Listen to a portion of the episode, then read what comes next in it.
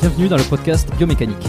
Je suis Jérôme Cazerolle, ostéopathe à Montréal, et dans ce podcast, je vous propose de partir à la rencontre de sportifs, d'athlètes et de spécialistes de leur domaine. Pour mieux comprendre la mécanique du corps et de l'esprit, pour vous aider à être plus performant au quotidien, et surtout en meilleure santé.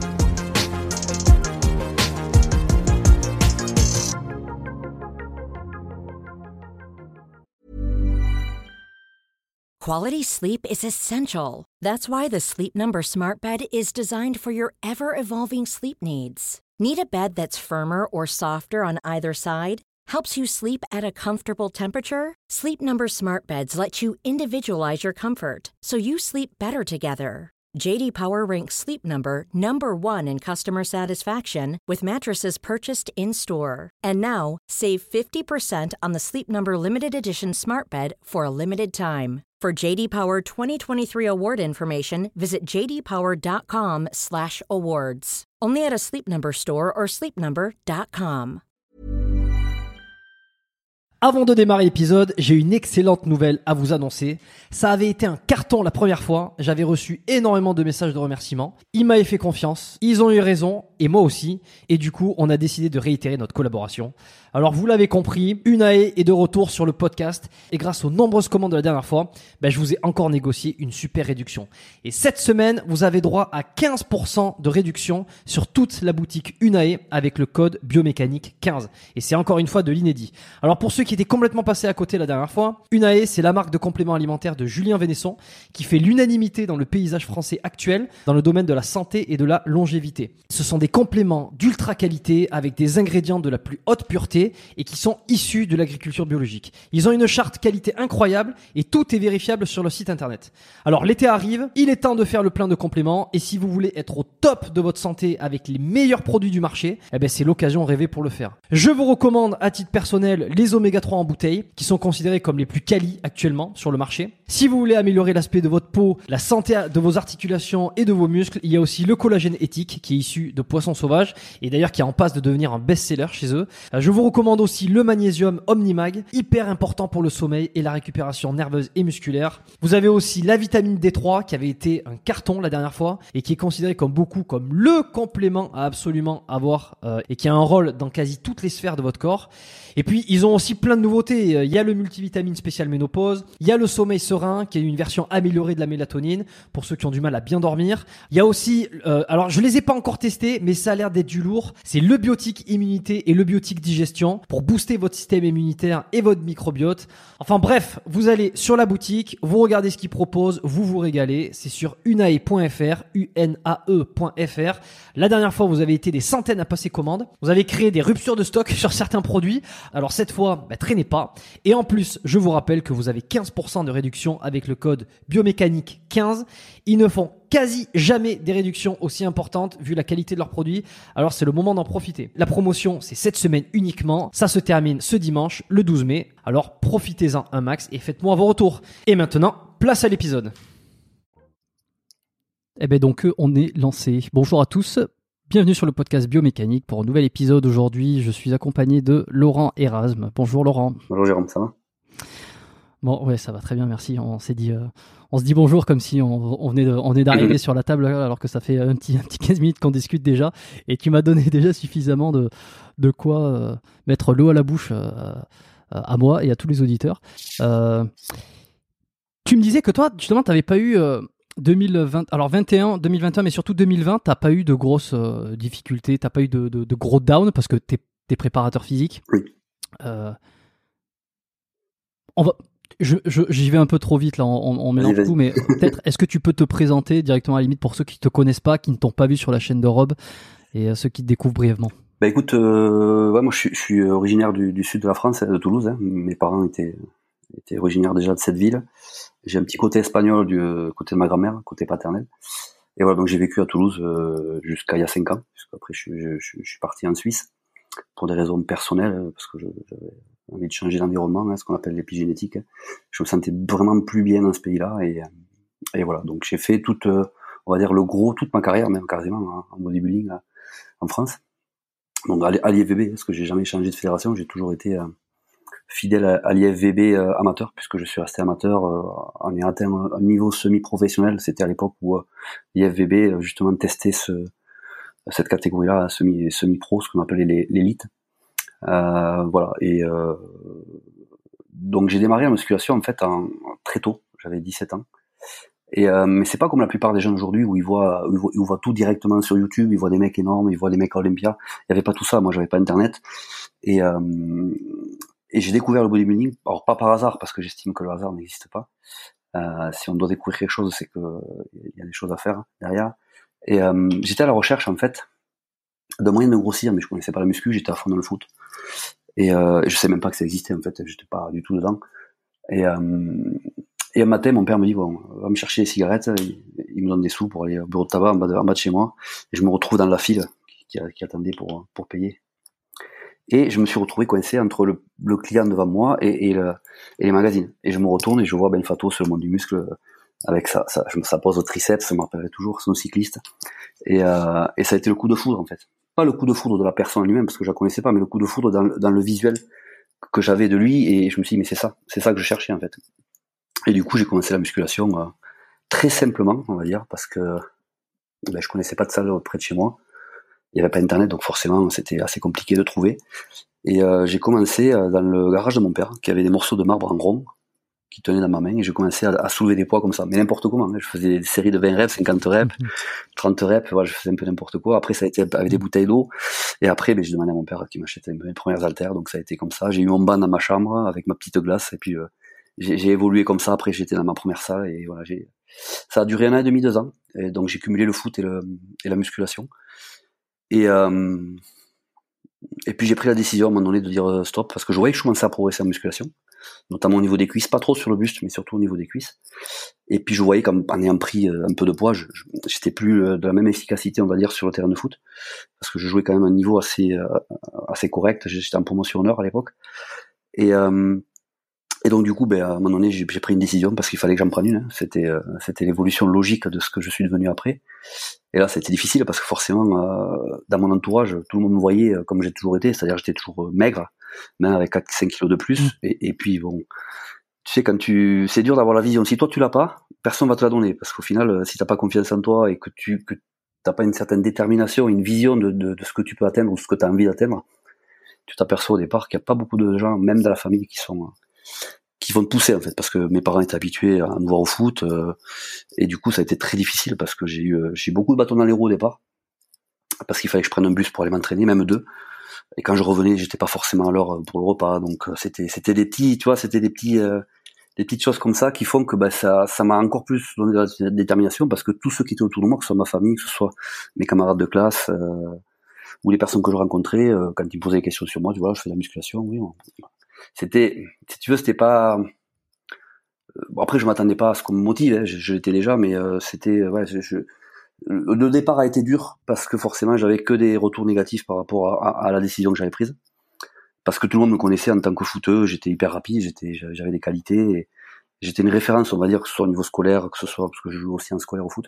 Donc voilà, ça a été difficile la transition, mais ce choix-là, en fait, je m'y suis tenu et. Euh, mais on te disait quoi euh, pour te, ben, que, j'étais, que j'avais une morphologie qui était pas faite pour que rien. que j'avais une morphologie qui était pas faite pour ah, le sport, que j'étais pas faite pour, que j'étais pas fait pour grossir, que j'étais maigre et que c'était ma nature et puis voilà quoi.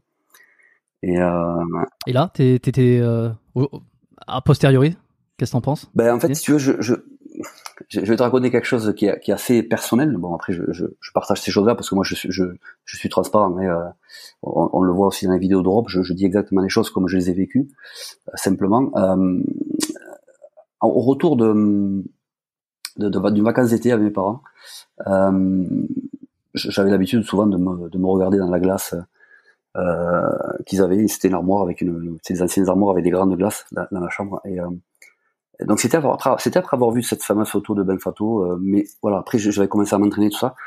Et puis je, me vois dans la glace. En fait, si tu veux, j'ai eu un dégoût en fait. C'est comme si j'avais pris conscience que j'avais un corps qui me plaisait pas, alors qu'avant c'était pas du tout le cas. Euh, et j'ai eu un flash en fait. J'ai eu une image de moi, sans forcément avoir mon visage, mais je savais que c'était moi, euh, de, de, de mecs très musclés avec une densité, bon pas, pas les, les physiques qu'on voit aujourd'hui, mais de mecs très musclés avec, c'était si tu veux, c'était comme si j'avais le, le, déjà le résultat à l'avance. mais ça a été un flash. Tu vois ce que je veux dire? C'est difficile à exprimer parce que là, on est dans, on va dire, dans les autres Combien de temps, euh, mais bon, ah. Combien de temps après ta première te- te- que que tu te mettes à la musculation? Ça, c'est bon. ce moment-là, mais après, j'ai- c'est c'est là que j'ai euh, que j'ai vraiment euh, passé le cap. C'est-à-dire que j'ai j'ai dit à mon père, bon voilà, il me faut des haltères, j'ai envie de m'entraîner, je veux faire que ça. Je suis à fond dedans. Quoi. Ok, ok, c'était avant, c'était Voilà. avant que tu t'y mettes. Exactement. Ouais, c'était avant. ouais. Et donc, si tu veux, euh, ça, ça a été l'élément déclencheur. Et en fait, si tu veux, euh, ça va te paraître bizarre. Alors, je sais que certains non, parce qu'ils comprennent, ils comprendront, mais euh, en fait, je me suis accroché à cette image-là. Quels que soient les retours que j'ai eus, je me suis accroché à cette image-là. Et le truc hallucinant, c'est qu'en 2007, donc ça, c'était en 1988, donc quasiment 20 ans après. Et en, et en 2007, j'ai j'ai fait ma, dernière compétition avant mon premier break. C'était le Grand Prix Védère, justement le Grand Prix Védère semi-pro, où là il y avait tous les meilleurs amateurs euh, internationaux IFBB qui se réunissaient sur un Grand Prix en France, c'était à, Marseille à l'époque. Et euh, donc je faisais partie des deux Français, il y avait Eric Castagna avec moi. Et, euh, et donc on me, on me prend en photo le- les athlètes comme ça, et je reçois chez moi, alors que je recevais jamais à l'époque de, de, de mail ou quoi que ce soit, je sais pas comment ils ont eu euh, le mail, et je reçois une photo, et en fait cette, la photo que je vois à ce moment-là, c'était le, le- le flash que j'avais eu il y a 20 ans. Et là, je me suis mis à pleurer. J'ai dit putain, je l'ai fait, tu vois. Et donc, euh, c'est là qu'en fait que je me suis dit mais putain, tout ce que j'ai fait, ça a servi à ça en fait. Et là, j'avais compris que j'avais réussi ce que je Mm. voulais faire. Tu vois, mon but c'est pas d'être pro, d'avoir une carrière pro, c'est vraiment d'arriver à cette image-là. Et c'était, c'est ça qui était hallucinant Pourquoi en fait. P- pourquoi euh, pourquoi cette image-là? Pourquoi c'est si important? Je sais pas. Pourquoi Je sais pas comment elle m'est venue en fait. Je je je- j'ai pas la réponse sur ça. Aujourd'hui, je l'ai pas. Par contre, je sais que euh, en, en l'ayant vu en vrai, matériellement, cette photo, et, et l'ayant vu il y a 20 ans en flash, j'en ai déduit que c'était c'était l'objectif que, que je devais atteindre. Parce qu'en fait, tu veux, après dans ma tête, c'était clair. Je savais ce que je voulais. Alors j'avais que, que cette image en tête. Je savais que c'était une image de moi dans le futur. Voilà, parce que pour au fur et à mesure que j'avançais, je, je, je m'accrochais à ça. Je me suis accroché qu'à ça en fait. Et euh, et je me suis pas donné de délai en fait. C'est sûr que je, comme font certains ou même les athlètes que je prépare, on se donne un délai, ce qui est logique hein, dans un, un travail qu'on fait. Oui, pour, pour des an, compètes, ans. Je me suis jamais donné de délai. C'est-à-dire que j'ai fait ma première compétition euh, en 1992. Donc après cinq ans d'entraînement, j'étais naturel, je prenais pas encore de produit. Euh, J'avais été champion de mini-Pyrénées junior à moins de 75 kilos.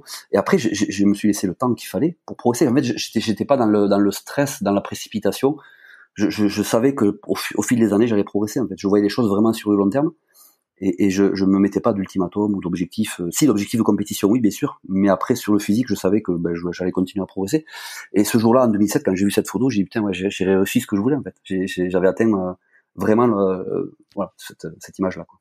T'as t'as pas T'as pas comme une, une espèce de dépression euh, Tu sais, il y a toujours ce truc quand on atteint un objectif qu'on a rêvé depuis euh, pas mal d'années et qu'on a toujours eu en tête, une fois qu'on l'a, euh, soit finalement on sait pas l'apprécier réellement parce que comme c'est venu petit à petit, il n'y a, pas- y a pas ce fameux déc- déclic, quoi, tu vois. Soit en fait, en fait on, on se demande pourquoi on l'a fait, on se demande et on se dit ben, qu'est-ce que je vais faire après? Comment ça s'est passé pour toi une fois que tu as eu ton Ben, en objectif? fait, si tu veux, j'avais- physique en même temps, ça a été une consécration, donc c'est le terme en fait. hein, Quand tu vois la, ton image et que tu vois la photo, la, véritable photo de cette image-là, 20 ans après, ça a été une consécration. Et en fait, ça a été un soulagement pour moi. Après, la, la période après a été difficile parce que j'ai fait d'autres choix de vie, euh, autres que le bodybuilding pendant un certain temps. Après, je suis revenu, bien sûr, parce que j'avais le virus et j'étais passionné depuis toujours. Et euh, donc j'ai eu, eu, eu une, une période difficile après parce que j'avais fait d'autres choix personnels. euh, Je, je voulais un enfant. Enfin voilà, j'avais besoin de faire un break aussi. Euh, et je commençais à voir un petit peu ce qui se passait dans le milieu du bodybuilding, euh, un milieu qu'aujourd'hui euh, Europe décrit euh, de manière, transparente hein, par rapport par rapport Ouais. à ce qui se passe pour les athlètes. Mais mais voilà, j'avais besoin de faire un break et du coup j'ai eu, eu bien sûr j'ai perdu quasiment 80% de, de ma masse musculaire, 90% même. J'étais j'étais remonté à 102 kilos après la compète avec le rebond. J'ai six mois après, un an après, je crois que j'étais à 72.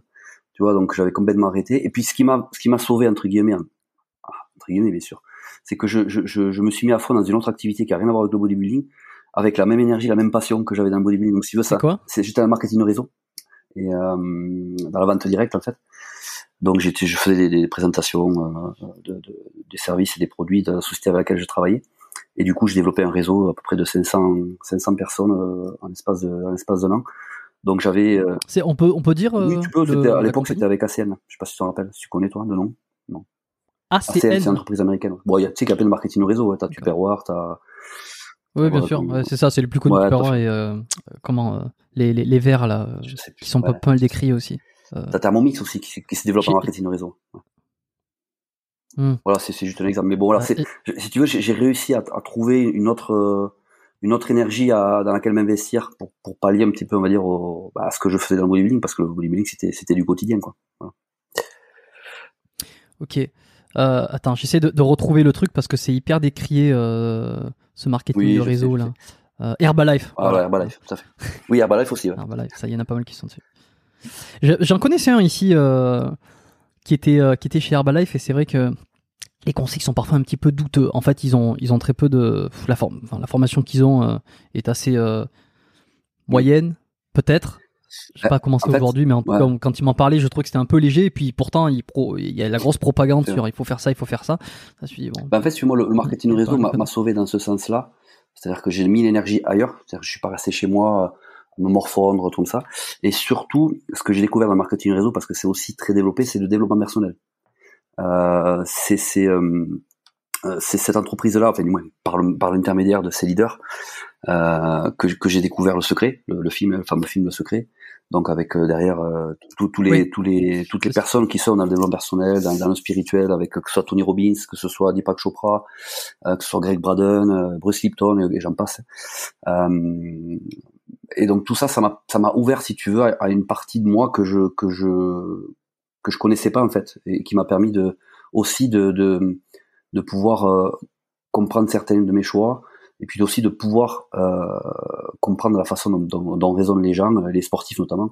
Et ça m'a beaucoup aidé, si tu veux, Mm. sur cette partie-là, parce que avant, j'étais pas du tout branché sur ça. Quoi. Moi, c'était, c'était, j'étais très pragmatique, hein, c'est-à-dire euh, supplément, prise de sang, euh, euh, chimie, entraînement, euh, repos. Voilà, c'était, c'était vraiment euh, voilà, le, le bodybuilding basique. Quoi. Il n'y a pas, y avait pas d'ouverture d'esprit, même si je sentais que il manquait quelque chose. Et au final, c'est ça qui manquait.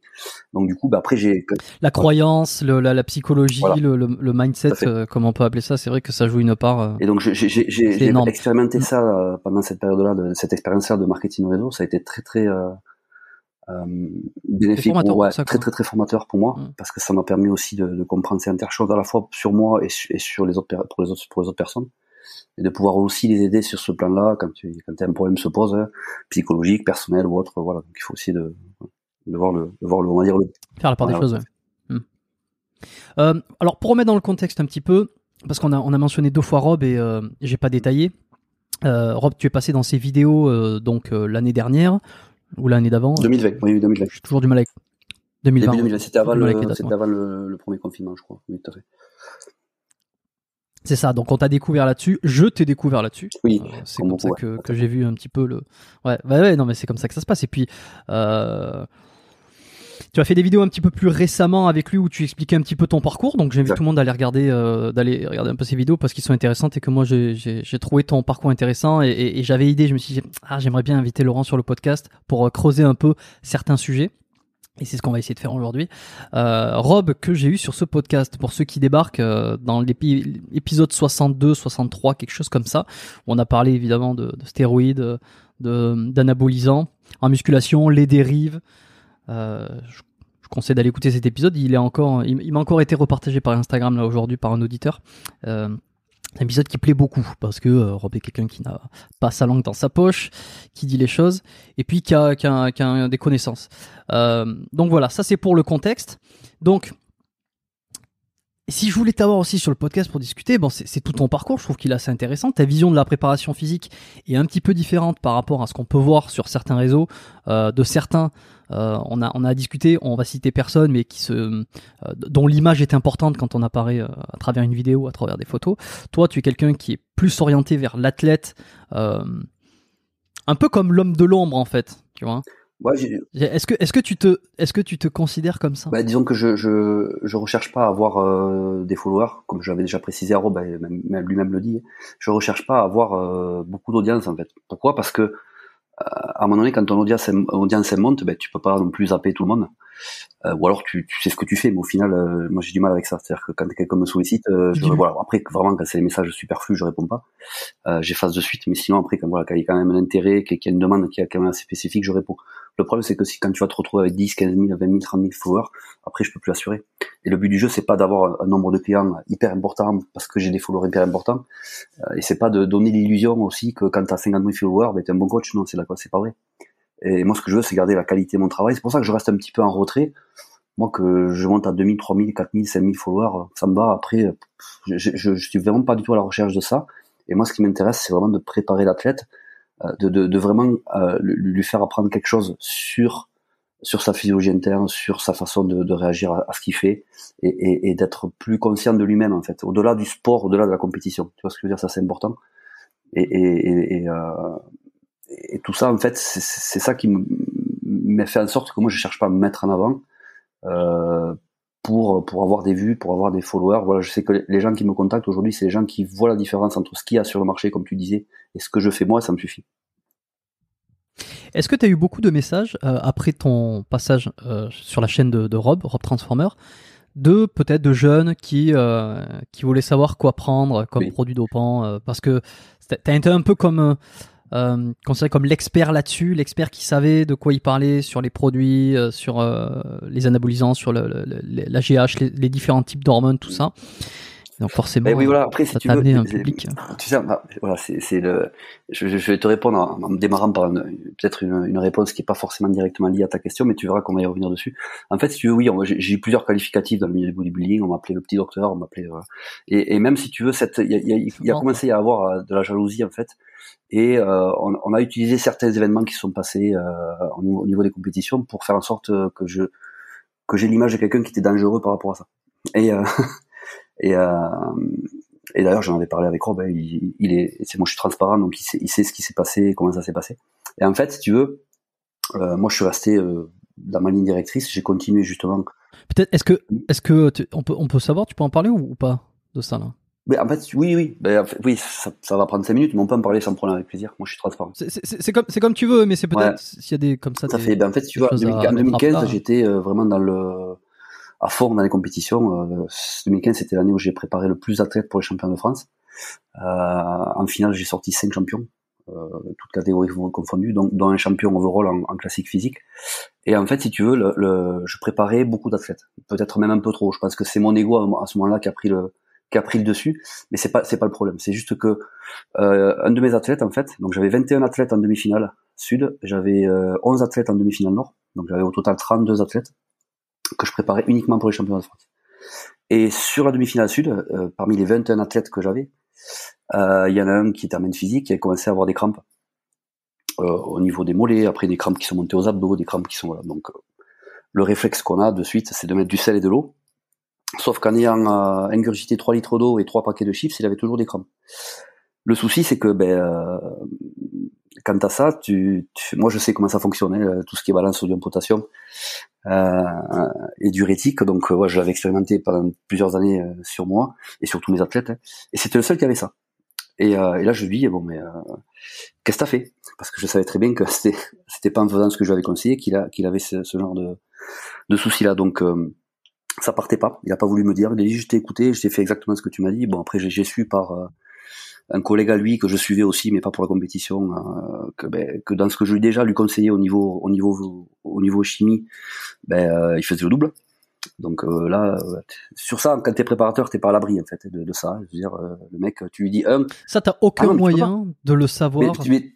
Avec des prises de sang, non, parce fait, des niveaux. Je faisais faire des prises de sang avant et après, mais euh, je faisais pas des prises de sang pendant. Et puis, quand un athlète, quand tu lui dis euh, une testo qu'il en prend deux ou trois, je veux dire, ça, ça c'est pas ça qui change le physique en fait. Mais euh, par contre, derrière, euh, quand tu fais ça sur la balance sodium-potassium, euh, c'est justement là que ça peut engendrer des, des problèmes au niveau au niveau des crampes.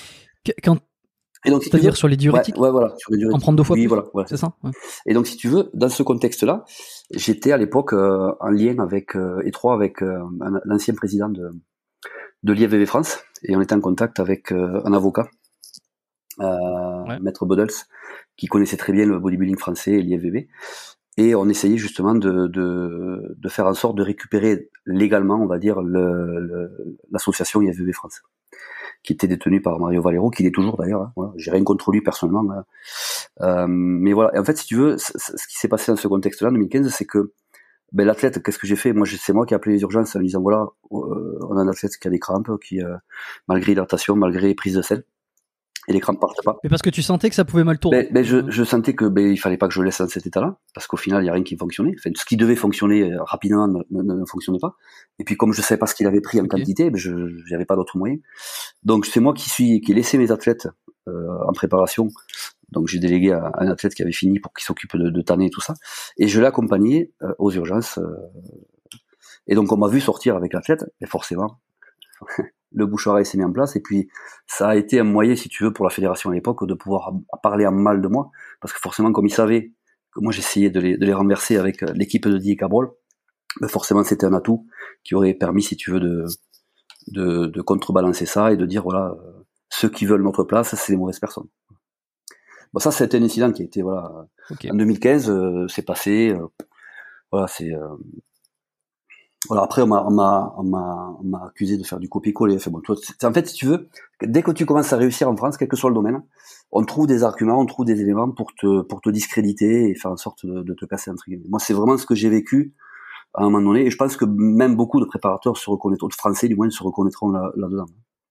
Alors après, bien sûr, j'ai passé ce cas parce que j'ai continué euh, dans mon, dans l'évolution que je me voyais, euh, et c'est celle que j'ai aujourd'hui. J'ai continué à me former, j'ai passé euh, j'ai passé une formation de naturopathe, j'ai fait des spécialités en physionutrition, en hormononutrition. Euh, dernièrement, j'ai fait une formation sur l'application euh, clinique de la médecine fonctionnelle, donc tout ce qui est mécanisme entre vitamines, minéraux, hormones dans le corps. Et, euh, et l'an prochain, je prévois de, de, passer le diplôme universitaire, de, non pas universitaire, diplôme international européen de, de micronutrition, avec les meilleurs médecins et spécialistes en médecine fonctionnelle. Donc ça, sera vraiment très très très très pointu. Voilà, moi si tu veux, quand tu as ce genre de choses qui t'arrivent, c'est soit tu soit tu sombres, soit, tu, tu vas vers, vers ta lumière et vers ce que tu veux réaliser pour les autres. Et moi, comme j'étais passionné par mon sport, je l'avais toujours été, euh, je, je, je, sais que ben il euh, y a beaucoup de gens qui attendent justement de, de, de, tomber sur des personnes qui vont pouvoir les conseiller comme il faut. Et si tu veux cette image-là de moi, je savais que c'était pas moi, donc euh, j'ai réussi à passer outre ça.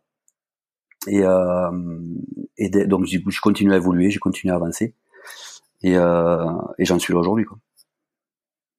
Ok, et, alors euh, pour euh, alors ça c'était pour la petite histoire pour qu'on comprenne un peu les, les tenants et les aboutissants. Et alors quand t'es passé sur la chaîne de Rob, euh, c'est là où ensuite je t'ai fait j'étais un petit peu coupé pour pour avoir cette, cette histoire là. Euh, T'as été contacté donc par des par des jeunes. C'était ma question initiale au départ, c'était ça. Ben en fait oui, j'étais. Ben en fait on l'avait même dit sur le, sur, je sais pas si tu vas t'en rappeler, sur les vidéos de Rob. On l'avait même dit que. Ouais, ne me contactez pas pour euh, demander des produits, je ne répondrai pas. Non, bien sûr, ça, ça a pas loupé parce que forcément il y en a eu. Mais comme je te dis, sur ces sur ces messages-là, en fait, je, je, les lis tous. Mais quand je vois que c'est uniquement sur de la, sur de la chimie, en fait, je réponds pas. Parce que si tu veux, les, pourquoi? Je réponds pas parce que c'est pas mon travail. C'est une partie de mon travail. Ouais, mais je, je, Et donc, si tu veux, mon, mon, discours, il est, il, est, il, est, il est toujours le même parce que ça a toujours été le même pour moi, donc je peux pas en avoir un autre pour les autres. C'est de créer la synergie. C'est-à-dire qu'à partir du moment où quelqu'un alors déjà, quand c'est quelqu'un qui veut prendre des produits pour prendre des produits, déjà quand il n'y a pas l'aspect compétition, c'est difficile à admettre parce que moi je, savais que j'ai toujours su que je prenais des produits pour la compétition et pas simplement pour faire évoluer mon physique. Parce que j'avais cet esprit compétiteur. Après c'est particulier, mais mais euh, mais euh, quand j'ai une demande qui est uniquement axée sur la chimie parce qu'ils savent que je m'y connais, je réponds même pas. Ça m'intéresse pas parce que c'est des personnes en fait qui à la base ne voient que par ça. Tu, vois ce que je veux dire? Alors petite question, selon ton avis, euh, pourquoi euh, la compétition, pourquoi ça il serait plus légitime de prendre des produits pour une compétition euh, plutôt que euh, pour soi, par exemple? Ben, Parce que si tu veux, après il n'y a, pas de, si tu veux pour la compétition, prendre des produits c'est ce qui te permet, si tu veux, de, correspondre aux critères de, de, la compétition, aux critères sportifs, aux critères de jugement. donc c'est encore plus justifié. Maintenant, avoir euh, prendre des produits pour avoir un physique au top pour soi-même, c'est louable. Hein. C'est juste que hmm. ben, euh, ben en fait c'est ça la différence en fait. C'est-à-dire que c'est soit tu prends des produits pour toi-même, rien que pour toi, soit euh, soit tu les fais pour la compétition. Mais si tu veux les, les, les, les réponses que j'ai pas données, c'est que c'était uniquement par rapport à la chimie. C'est-à-dire quelqu'un qui me dit voilà je prends un exemple, hein, Laurent, voilà, j'ai déjà pris des produits, mais ça s'est mal passé, j'ai eu un problème de relance, mon médecin n'a pas voulu me suivre. C'est des questions que j'ai souvent où ça n'a pas fonctionné, où j'ai eu très peu de résultats, où euh, voilà, et je, je, je, sens que j'ai pas fait les choses comme il faut, ou c'est un, un, pote à moi dans la salle qui m'a vendu les produits et qui m'a dit fais ci, fais ça, et puis euh, ça s'est pas passé comme il faut. Voilà, tu vois ce que je veux dire? Quand j'ai ce genre de demande, mm. là, je, je, sais que le mec c'est pas c'est pas un tocard, c'est pas c'est pas un mec qui voit que par la chimie, c'est un mec qui est prêt à, à, faire évoluer son physique avec les produits, quel que soit l'objectif, mais qui veut faire les choses, euh, on va dire, de manière sensée et de la manière la plus safe possible. Voilà, ça, ça c'est mon rôle. Euh, parce qu'il faut savoir que euh, comment t'expliquer? Aujourd'hui, euh, en France, je parle pas en Suisse, hein, mais en France, légalement, tu, tu n'as pas le droit de dire à quelqu'un comment utiliser les produits. Sinon, c'est incitation au dopage et c'est même qualifié eh ben, de euh, pratique illégale de la médecine. sauf qu'aujourd'hui, ces produits-là sont plus utilisés par la médecine, à part en cas d'hypogonadisme pour la testostérone, mais pour le reste, c'est plus utilisé. En France, il n'y a plus de primo, il n'y a plus d'androlone, il n'y a plus de dianabol, il n'y a plus, il y a plus rien. Mais bon, peu importe, ça c'est notre, c'est une autre question. Ce que je veux dire par là, c'est que hmm. moi, je préfère dire à quelqu'un, de toute façon, ces personnes-là, avec ou sans moi, prendront des produits. Donc, euh, ça veut dire que soit ils le feront n'importe comment sans moi, soit ils vont le faire, on va dire, de manière la plus safe possible, avec prise de sang, en lien euh, avec avec le, le, milieu médical, euh parce qu'ils vont forcément ils vont aller voir le médecin. Euh, donc si tu veux, je préfère prendre ce risque-là de dire voilà, fais ça comme ça, parce que c'est la, manière de le faire le plus safe possible tout en ayant un résultat qui soit positif, avec le moins d'effets secondaires possible.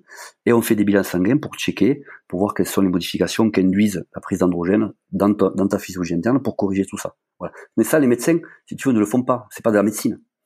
Les médecins sont, sont là pour soigner les malades. Non, non, non, mais Donc, si tu veux, on, est, on est dans un vide, on est dans un, entre, le préparateur comme je le suis, comme le sont certains, on le cul entre deux chaises par rapport à ça. C'est-à-dire que euh, on peut les qualifier de, de, de exercice égal de la médecine, sauf que les médecins ne font pas ça et sont pas formés pour ça. Donc, euh, tu vois, c'est, on peut se poser la question jusqu'où on peut dire qu'il y a exercice égal de la médecine, parce qu'au final, parce que aujourd'hui là en Suisse, euh, tu, toi, c'est pas un problème ça.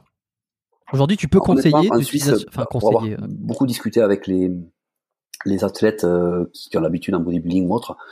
Euh, ce, qui, ce que recherchent pas, mais ce qu'ils recherchent aujourd'hui, c'est les dealers. C'est-à-dire que j'ai déjà entendu euh, à deux reprises une descente de flics euh, dans une salle de sport, c'est un mec qui donnait sa salle et qui vendait des produits.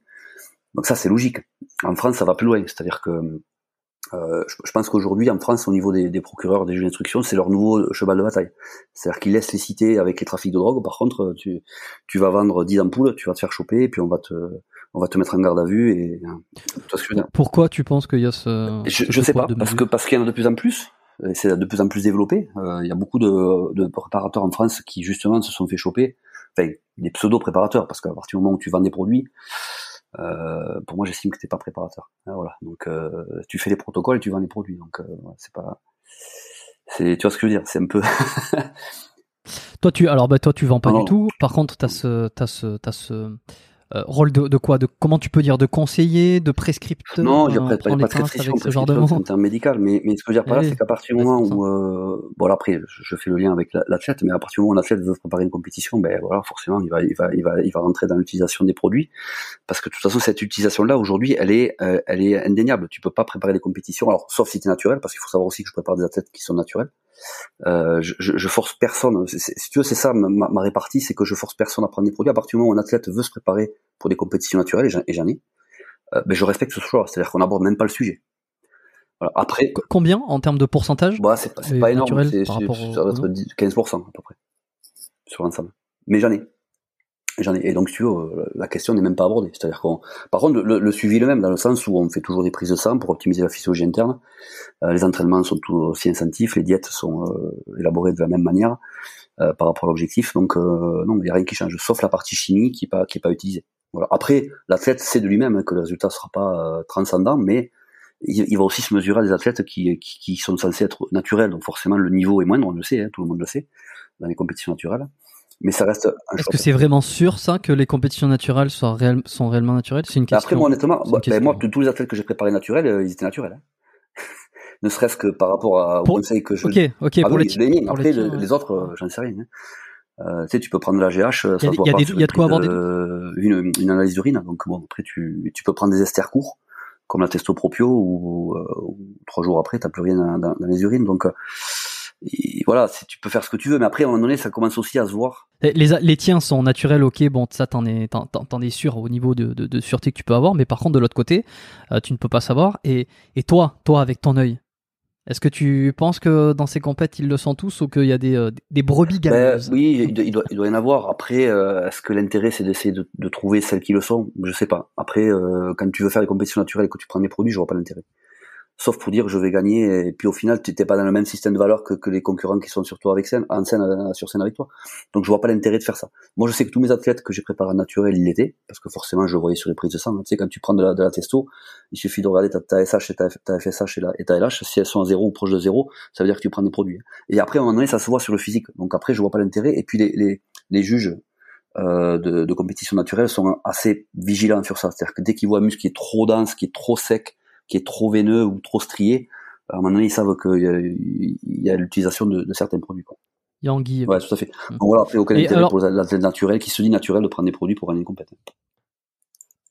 Sur tes athlètes euh, non naturels, donc qui ont décidé de franchir le, cap et d'utiliser des produits, euh, des, alors produits, produits dopants, stéroïdes, on est là-dedans. Hein. on n'a pas cité, euh, c'est un peu comme Voldemort, faut, faut pas, faut pas le dire, mais il s'agit de ça, ce sont des, des, des produits anabolisants. ceux qui ont passé le cap, euh, toi, tu ne fais pas de prescription. Euh, tu ne vends pas. Ça, on est d'accord. Alors, qu'est-ce que tu fais concrètement Tu conseilles et, au-delà de ça, euh, tu renvoies vers, je sais pas, un, fournisseur Comment le comment ça se passe au final? Qu'est-ce que tu maîtrises? En fait, si tu veux, ce qui se passe, c'est que déjà là, parce que j'ai quand même des athlètes de, haut niveau, la plupart des athlètes que je coach, ils, ce sont des athlètes qui ont déjà de l'expérience dans la prise de produits sur sur plusieurs années, voire plusieurs décennies. Euh, donc c'est des athlètes qui sont habitués euh, à, utiliser, à, voilà, à, utiliser, à, utiliser, à utiliser des protocoles. Voilà, donc après ils ont leur propre source, euh, voilà, on n'a pas besoin de. Euh, ouais. Voilà. Après, euh, donc si tu veux, moi mon rôle à moi, il est de leur donner exactement ce qu'il leur faut par rapport à l'objectif, que ce soit hors saison, compétition, au niveau conseil bien sûr, au niveau au niveau de l'utilisation des androgènes et autres.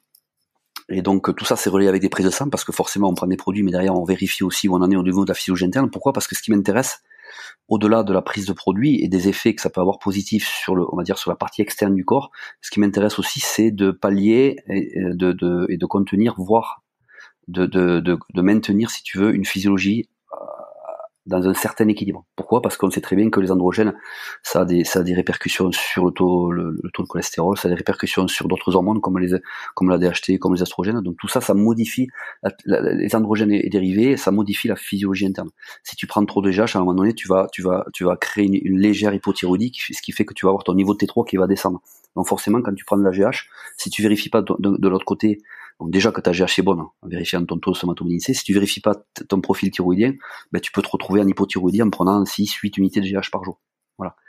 Mais ça, ça varie selon les gens. Donc tu veux, moi, la, prise de produit pour mes athlètes, elle ne va pas sans prise de sang parce que je peux pas travailler sans faire ça. C'est-à-dire que dire un mec prends ci, prends ça, euh, comme font beaucoup, ben, je peux pas parce que au final je me dis je ferme les yeux, je mets les oreillettes et puis euh, c'est bon, ça passe ou ça casse. Euh, cette expression c'est l'expression qu'a employé déjà Rob sur un mec qui avait été voir bien avant moi et qui, qui, lui avait posé des questions, il disait voilà mais pourquoi je prends ça, pourquoi ce dosage là et le mec qui lui répond ça passe ou ça casse. Donc tu vois ce que je veux dire? Moi je peux pas travailler comme ça, j'ai jamais travaillé pour moi comme ça, donc je peux pas pour mes clients. Et aujourd'hui euh, les athlètes qui viennent vers moi sont euh, sont déjà dans ce système de valeur, c'est-à-dire qu'ils ont déjà eu des expériences soit personnelles, soit avec d'autres préparateurs, où il n'y avait pas de suivi à ce niveau-là. Donc moi, le suivi à ce niveau-là, il est intégré.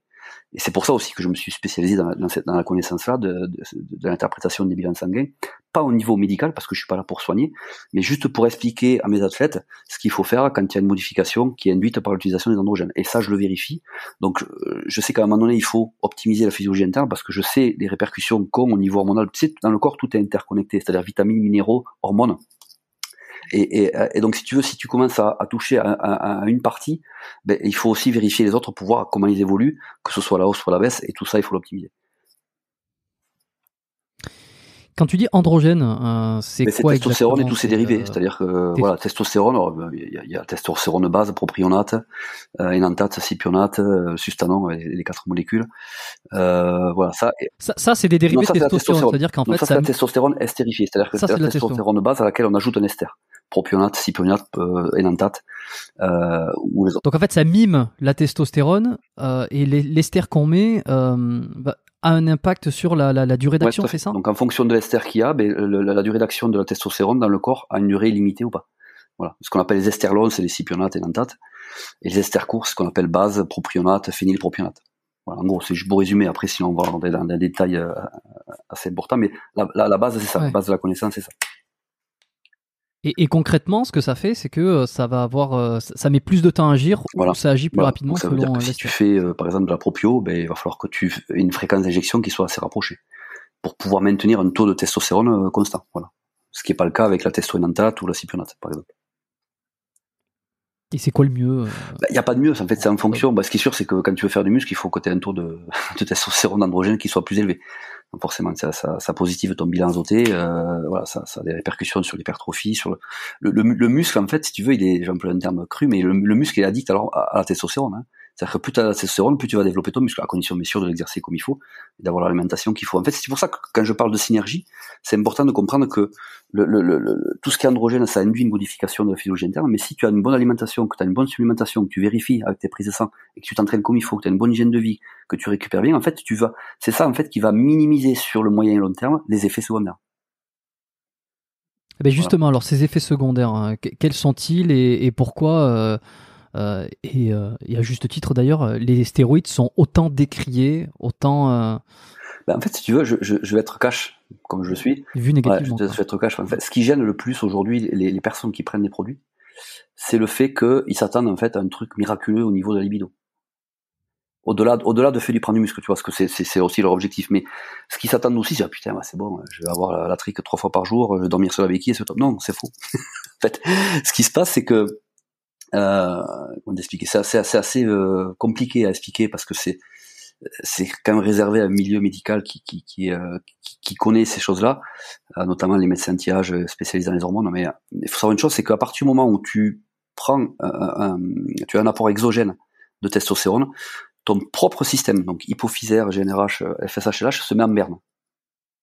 Donc il n'y a plus de lien et de, de feedback entre ta propre sécrétion de testo, euh, la GNRH, la FSH et LH qui stimule. Il n'y a, plus ça en fait. C'est-à-dire tout ça se met à zéro. Donc ça veut dire que Hmm. tout, Bah, ça tout coupe, ce qui est lié à la testostérone en fait ne, ne, ne, ne, fonctionne qu'avec ce que tu t'injectes. Donc forcément, il y a quelque chose qui se passe plus dans ton corps. Donc ça veut dire qu'à un moment donné, quand tu prends la testo, si elle monte trop vite, tu peux avoir une, une, une, une conversion trop importante, soit en DHT, ça c'est ça, c'est la DHT qui fait euh, qu'on perd les cheveux, là, ce qu'on appelle l'alopécie, soit une conversion en oestrogène. D'accord?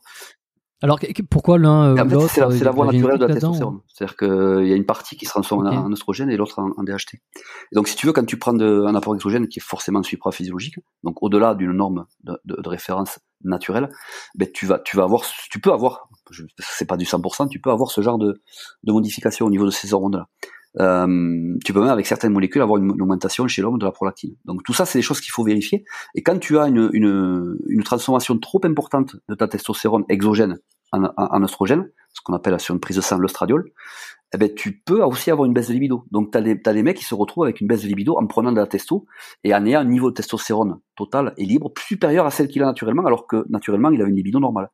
Donc, tout ça, c'est des choses qui sont euh, qui sont logiques pour moi, mais, mais que les, les- beaucoup de, de personnes qui utilisent des produits redoutent en fait. Parce que, et après, tu as le, t'as le, t'as l'effet feedback, c'est-à-dire que quand tu arrêtes ta cure, ben forcément, euh, si tu avais déjà plus de libido parce que t'as pas fait gaffe à tes oestrogènes, euh, ben tu te retrouves de nouveau à, à, à, à fait, tu maintiens si tu veux ce, ce manque de libido parce que forcément t'as plus ta testo que tu t'injectes Mais t'as et, toujours. et euh, malgré la relance qui n'a pas un effet immédiat, euh, surtout si elle est mal faite, euh, malgré ta relance, ben tu te retrouves avec une libido qui qui persiste dans le bas quoi.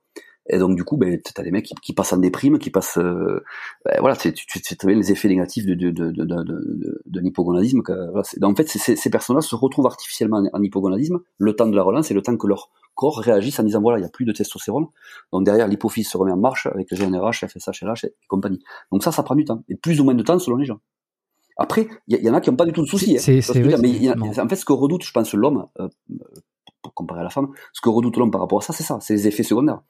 Parce qu'ils savent que tout le reste, en fait, c'est positif après. C'est-à-dire que c'est une meilleure récupération, plus de force, plus d'appétit, euh, visuellement, c'est le top. ben voilà, tout ça, c'est que tu dormes 4 heures ou 8 heures, je veux dire, tu te lèves, t'es frais comme un gardon, tu vas pousser. Tu vois ce que je veux dire? Ça, ça après, le, le, les, les, les, personnes le savent. C'est le côté surhomme, ça. Voilà, c'est, c'est, c'est, c'est le, c'est le, c'est le, on va dire, c'est le côté obscur, euh, qui est pas forcément général, mais qui peut arriver, qui, qui, qui, que redoutent ces mm. personnes-là, en fait. C'est, le, le, c'est le pendant la cure, est-ce que je vais garder ma libido, ou est-ce qu'elle va être euh, encore meilleure ou pas, ou est-ce qu'elle va baisser pendant, et, et c'est, surtout le après. Tu vois? C'est surtout là après. Et attends, c'est marrant ça parce que euh, quand euh, j'avais reçu Frédéric Delavier là, il y a quelques semaines sur le podcast, et, bon, on a eu l'occasion de parler un peu de son expérience avec les produits. Et, alors lui, bon, il m'a donné son truc. J'invite tous les auditeurs à écouter cet épisode s'ils l'ont pas encore fait. Il y a des, il y a, il y a quelques petites pépites dans cet épisode fleuve un petit peu long de 3 heures. Mais à un moment donné, il dit que certains ça rejoint un peu ce que tu dis. Et j'avais posé la question à Michael Gundil la semaine dernière. On va revenir sur ça après aussi, euh, sur, sur Michael Gundil et son avis sur tout ça. Euh, que euh, certains bodybuilders, justement, du fait de cette prise, avaient, avaient cette conversion en, en, en oestrogène ou en oestradiol là, trop importante après exactement mm. ce que tu dis, et que certains devenaient, entre guillemets, des petites femmes qui étaient... et même que ça pouvait aller jusqu'à soit soit changer, soit peut-être révéler euh, une orientation sexuelle euh, différente. Euh, moi, j'avais trouvé ça assez. honnêtement, je, je, je, je assez fou. Oui, je sais pas. Je, pourrais pas donner d'avis sur ça. Parce que je te pourrais juste te donner mon, mon expérience perso, c'est que j'ai jamais connu de personnes qui sont allées jusque là. Dans tous les cas. Voilà. Après, je pense qu'il faut déjà peut-être avoir une tendance à ce niveau-là hein, chez l'homme. Euh, mais mm. euh, si tu si tu prends des produits et que tu vérifies pas ton taux d'oestrogène et que tu commences à avoir une gynéco qui se transforme en, en glande de ma mère parce que forcément euh, tu, tu continues, euh, c'est quand même un souci. C'est que la, la, personne psychologiquement elle est pas elle est pas stable. Tu vois ce que je veux dire? Donc voilà, moi je, je, je, je, nie pas ce que ce que ce qu'a dit de la vie. Hein, au contraire, c'est quelqu'un qui a une énorme expérience, mais je, je, pense que c'est vraiment c'est vraiment un cas hein. extrême quoi. Je veux dire, c'est pas c'est pas du tout ce que recherche l'homme quoi l'homme recherche à être plus masculin euh, par, par, le muscle et pas par le fait d'avoir euh, des effets secondaires sur lesquels il va pas réagir. Tu vois ce que je veux dire quand ils apparaissent. Donc euh, non, mm. vois pas l'intérêt. Ouais. Euh, mais aujourd'hui, tous les professionnels, euh, pas que, mais tous, je parle de, de, la catégorie professionnelle, prennent, prennent des anti-aromatases pour, pour éviter la conversion en oestradiol. Ça, c'est obligé. Voilà, mais alors c'est ce que c'est ce que j'allais demander, c'est qu'il faut prendre des choses en plus pour éviter que la testo se transforme en, en, oestrogène. Et alors, le fait de prendre cette anti-aromatase, est-ce qu'il n'y a pas des effets secondaires? Ben si. L'anti-aromatase provoque pas d'autres effets secondaires? Et, après, c'est une cascade sans limite. En fait, si tu veux, c'est ça. C'est-à-dire qu'à partir du moment où tu prends quelque chose pour contrer, ça modifie autre chose. Euh, donc l'exemple de, de, des anti-aromatases que qu'on retrouve avec les trozol, arimidex, euh, par exemple, c'est que ça ça induit deux choses importantes et négatives, c'est que sur le long terme, ça induit l'ostéoporose. Donc tu sais ce que c'est. Euh, et, ça, et, ça, et, ça, diminue drastiquement le HDL. Donc ça veut dire que quand tu prends déjà des androgènes, quelle que soit la molécule, tu as déjà ton HDL qui baisse. ça, ça, va être l'objet de mon prochain workshop. Je vais expliquer tout ça. Et donc si tu rajoutes la Rimidex, en fait, tu te retrouves avec, avec, tu peux te retrouver avec un HDL à zéro. Hein. Donc là, c'est pas bon. Hein. si derrière tu as l'alimentation qui qui va pas, avec une augmentation des triglycérides, euh, et donc derrière une augmentation du LDL et, et après une insuline à jeun qui monte, là tu te retrouves avec un risque cardiovasculaire. Là tu diriges vers là, tu, te, ah, tu te retrouves avec un, un, risque cardiovasculaire hyper important, sauf que tu le, c'est asymptomatique. Donc si tu fais pas de prise sang pour vérifier où, est, où en est ton HDL, où en est ton LDL, et vérifier si ton LDL est haut, si tu as une partie, grosse partie qui s'oxyde ou pas, donc il faut vérifier derrière le LDL oxydé, euh, plus les triglycérides qui sont en lien avec euh, un stress oxydatif et une inflammation, plus l'insuline à euh, ben là, là tu, tu, passes à, tu passes à côté de quelque chose que tu pourrais corriger, mais que tu corriges pas. Donc mon travail, il est, il est là en fait. C'est pas que la chimie. C'est de, de quand, quand tu as la chimie, c'est de vérifier et de faire en sorte de corriger ou du moins d'amoindrir. Parce qu'en fait, je vais te dire même une chose importante, c'est que malgré la supplémentation que je peux donner, qui, qui, qui est, qui est pro, j'allais dire santé, mais c'est pas, pas le cas parce que ça, ça renvoie au médical, mais qui est pro, euh, on va dire euh, équilibre euh, tu peux pas. C'est-à-dire que tu auras beau prendre euh, ce que tu veux comme supplément, à partir du moment où tu prends de la testo, euh, si en plus tu rajoutes de la Rimidex, tu ne peux pas, tu peux éviter une baisse trop importante du HGL, mais tu peux pas le faire remonter. Il faut que tu te retrouves dans une configuration au niveau de ta physiologie interne qui soit le moins possible dans le supraphysiologique pour, pour que tes valeurs lipidiques, entre autres, et, même hormonales, hein, parce qu'à partir du moment où tu arrêtes la testo, ton de lui va baisser. Donc pour que ton corps retrouve une physiologie, on va dire, à peu près équilibrée. Mais même ça, ça prend du temps des fois. Donc euh, tout ça c'est. Donc en fait, ça veut dire qu'il faut en prendre il faut en prendre un petit peu pour être supra. Enfin, il faut. Non, il faut pas. Mais euh, là, dans ce cas-là, ça, ça veut dire que euh, l'idéal serait euh, d'avoir un apport externe suffisant pour avoir des effets, mais pas trop non plus pour éviter d'être dans, dans des conséquences. C'est ça, en fait. C'est-à-dire que plus tu vas en prendre et plus tu vas avoir des effets secondaires. C'est ce que je disais simplement. Après, on parle de certains emploient le, terme danger, mais je comprends. En plus, le Rob le, fait aussi parce qu'il a raison, de, parce que son objectif, c'est aussi de sensibiliser. Euh, moi, je dis plutôt simplement les choses telles que je les, les ai vécues et telles que je le vis aujourd'hui, telles que je le vis à mes clients. C'est-à-dire que la prise d'androgène modifie la physiologie interne. Ça ne veut pas dire que c'est dangereux. Là où ça devient dangereux, c'est jusqu'où tu vas augmenter ton taux d'androgène dans ton corps et jusqu'où la modification suite à cette montée d'androgène va induire dans ton corps. C'est ça en fait, la, vraie question elle est là. Donc plus, en fait, ce qui est sûr, c'est que plus tu vas en prendre et plus tu as un risque de, de développer des effets secondaires via la modification que les androgènes induisent. Et je vais même te dire quelque chose, je vais aller plus loin. Ça, je pense que euh, Rob, tu n'en as peut-être pas parlé avec Rob, mais euh, c'est qu'aujourd'hui, pour, pour te montrer à quel point tu ne peux plus maintenir un équilibre dans ta physiologie interne quand tu es à un, certain niveau professionnel, c'est que tu as des pros qui aujourd'hui changent leur sang tous les trois mois ils nettoient leur sang tous les trois mois. Pourquoi? Parce que c'est quoi? C'est des, des, dialyses quoi. Je sais pas exactement. Honnêtement, je suis pas branché sur ce, sur ce truc-là parce que ça m'intéresse pas. On n'est plus dans le sport pour moi, on n'est plus dans le bodybuilding. Mais ce qu'il y a pas là, c'est que tu as des pros aujourd'hui, euh, dont, dont, un qui a été Olympia plusieurs fois. Je ne citerai pas son nom, mais qui, qui change qui change son sang. Et d'ailleurs, il n'a pas pu faire Olympia cette année. Donc, tu vois, même arrivé à ce stade-là, tu ne peux plus. En fait, ça, c'est là. Ce comportement-là, il est la preuve que, quelle que soit les, les, la supplémentation que tu prends, ça n'a plus effet, ça n'a plus d'effet bénéfique à partir du moment où tu es dans l'hyper, hyper, hyper supraphysiologique. Malheureusement, ce sont les, ce sont les critères aujourd'hui en bodybuilding, et c'est pour ça que ce sport, s'il évolue pas différemment, il va à sa perte, parce que tu en auras de moins en moins. Tu sais, les, les, les, athlètes qui vivent du bodybuilding, il y en a très peu dans le monde. La plupart sont américains, mais il y en a très peu. Donc à un moment donné. Et, et souvent pas dû au bodybuilding pur, mais plutôt des business, des side business qui. moi, je, moi, je suis resté vraiment dans le principe du bodybuilding que j'ai connu dans les années 90 euh, où il y avait des super physiques euh, comme Ben Fato, comme Bob Paris, Labrada. C'était des physiques qui étaient, qui étaient atteignables, même s'il fallait beaucoup de travail derrière. Mais aujourd'hui, euh, les physiques qu'il y a au niveau professionnel, moi, même, moi honnêtement, même si je suis toujours passionné, comme au premier jour, ça, ça, ça m'inspire pas. Honnêtement, ça m'inspire pas. Euh, moi, ce qui Mais je sais pas si ça inspire grand monde. en fait, c'est c'est assez curieux de voir.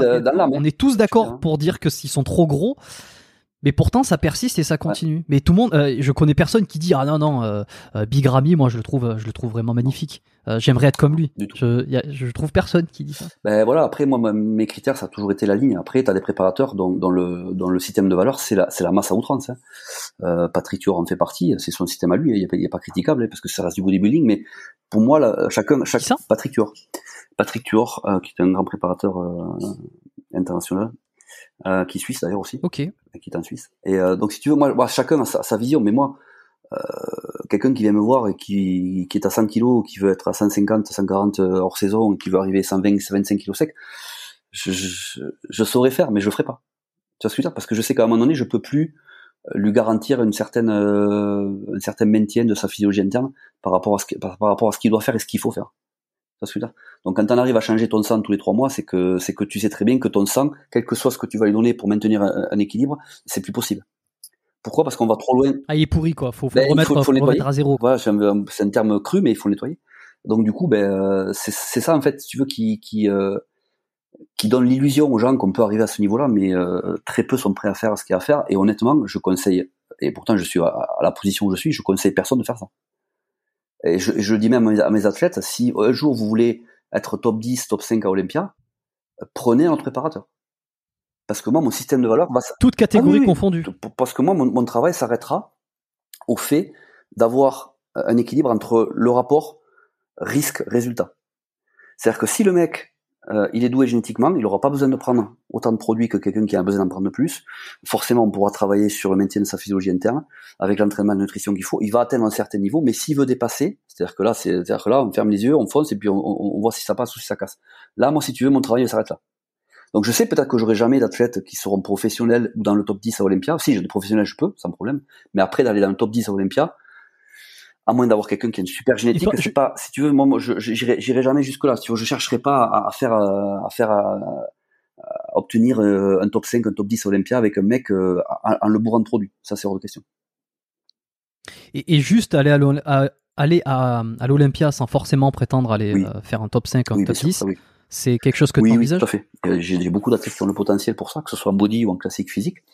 Mais ils sont, ils sont conscients que le, ma limite sera là. Je, moi, je suis transparent par rapport à ça. C'est si tu veux, parce qu'après, tu sais, un préparateur, il va préparer euh, pendant 5 ans, 6 ans un mec, euh, entre, entre ses 35 et 35 ans, et puis le mec, à 50 balais, il chope, il chope une merde.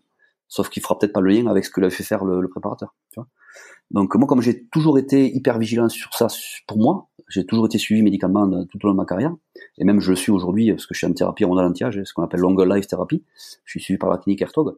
Donc je reste, si tu veux, dans mon système de valeurs par rapport à ça, mais mais, mais j'irai pas au-delà. J'irai pas au-delà. Pourquoi? Parce que c'est ce qui m'intéresse, c'est le, c'est mon système de valeurs, c'est le risque balance résultat. C'est ce que j'ai fait pour moi. Donc je je, je saurais pas dire à quelqu'un, mais c'est bon, vas-y, euh, enfile-toi 5 grammes de testo par semaine, euh, et puis ça va aller. C'est ça qui va te faire atteindre le haut niveau. Je- moi je, je peux pas, parce que je sais que je peux plus rien contrôler derrière. Au niveau de la interne, je peux plus rien faire. Ça varie ça d'une personne à l'autre. Il y en a qui vont être capables d'encaisser plus que d'autres ou euh, tu, tu remarques quand même des Alors c'est ça, c'est là que tu remarques des, des limites pour tout le monde. Oui, il y a des limites pour tout le monde. Euh, je vois quand même certaines personnes avec des androgènes, euh, bon après, nonobstant la qualité des produits, bien sûr, hein, euh, je, que, que le, en fonction de ce qu'ils font, ils réagissent pas tous de la même manière. Mais ça, c'est logique. Ça, c'est un côté génétique et un côté réceptivité euh, au niveau de, au niveau, au niveau des androgènes qui est propre à chacun. Ça, tu peux pas, euh, voilà. Et c'est pour ça que quand je dis que le, le- une personne est douée génétiquement, c'est pas que sur l'aspect visuel, taille fine, forme X, c'est sur aussi sur la manière dont son corps va gérer les produits et de la manière dont il va réagir. Je parle en termes de masse musculaire. Euh, moi, j'ai des athlètes qui, euh, qui, qui réagissent très très bien avec des produits euh, en quantité qui, qui, qui, restent simples. En fait, il y a, y a rien de particulier. Et, et d'autres qui ont besoin d'un petit peu plus. Mais c'est pour ça que je dis que même à un moment donné, mon rôle à moi, c'est de leur dire voilà, bon, c'est bon. si tu dois prendre au- autant de quantité pour avoir si peu de résultats, je, je, je lui fais comprendre que voilà, il faut qu'il revoie ses objectifs à la baisse. Sinon, c'est pas, c'est pas voilà. Il faut être transparent, je Mm. pense, par rapport à ça. Et c'est le, pour moi, c'est le devoir d'un préparateur, même s'il peut décevoir dans ce discours-là. Au moins, il est transparent, et il est vrai, quoi. Voilà, moi, ça a toujours été ça.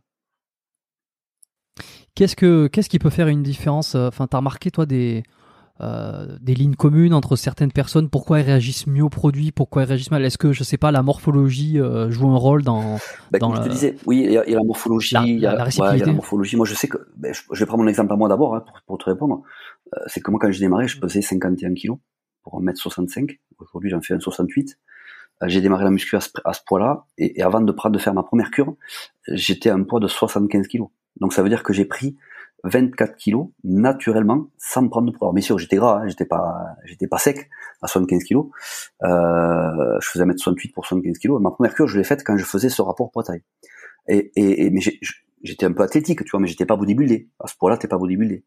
Euh, et ce qui s'est passé, c'est que je, je savais pas comment j'allais réagir. Donc quand j'ai fait ma première cure, c'était une cure euh, avec euh, de la testo qui était dosée à 100 mg par millilitre. Ça, ça se fait plus aujourd'hui. Et C'était que des produits pharmaciens à l'époque. Il n'y avait pas de, de marché noir euh, avec Internet. Et donc euh, ça avec du trophobolin, ça n'existe plus aujourd'hui.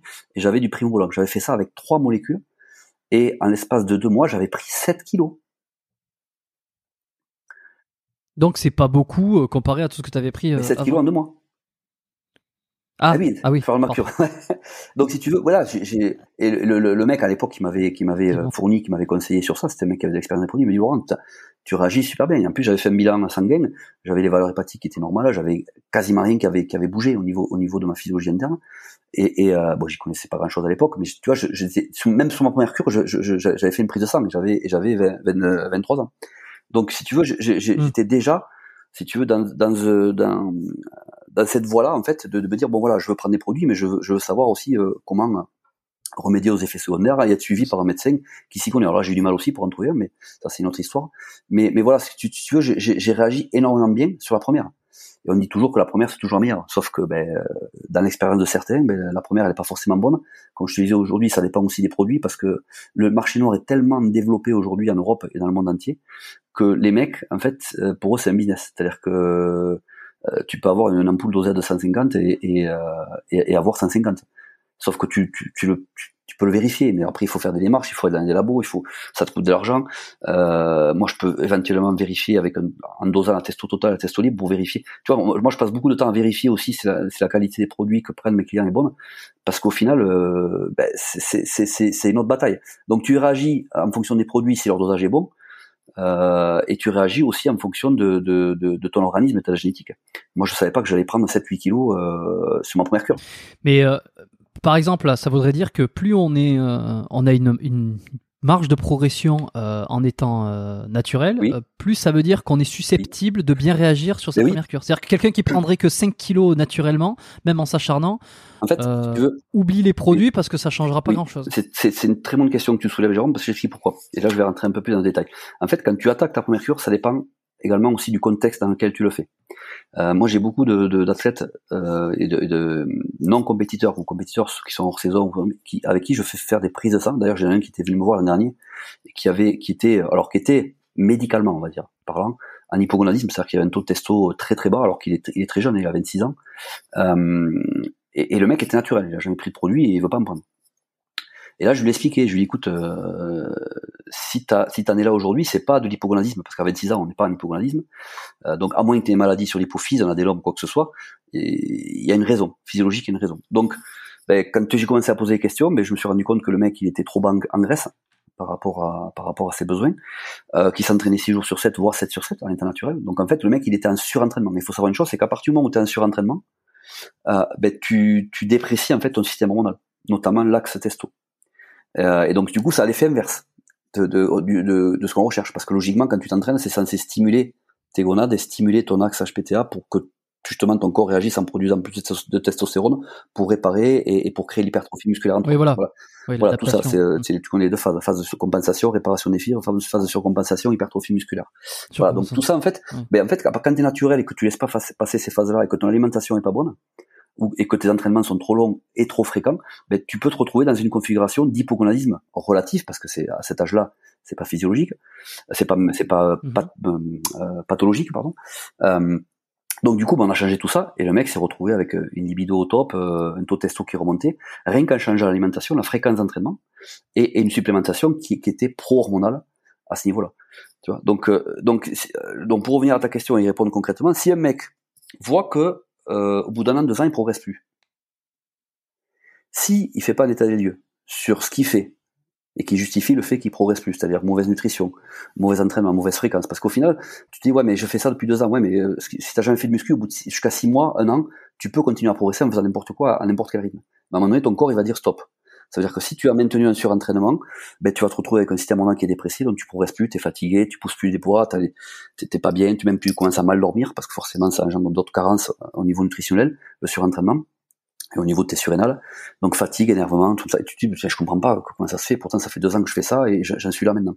En fait, c'est là euh, que, que, le, que le jeune il va passer le cap. C'est-à-dire, putain, ouais, je, je- naturellement je vois rien, je vais prendre des produits parce que c'est grâce à ça que je vais continuer à progresser.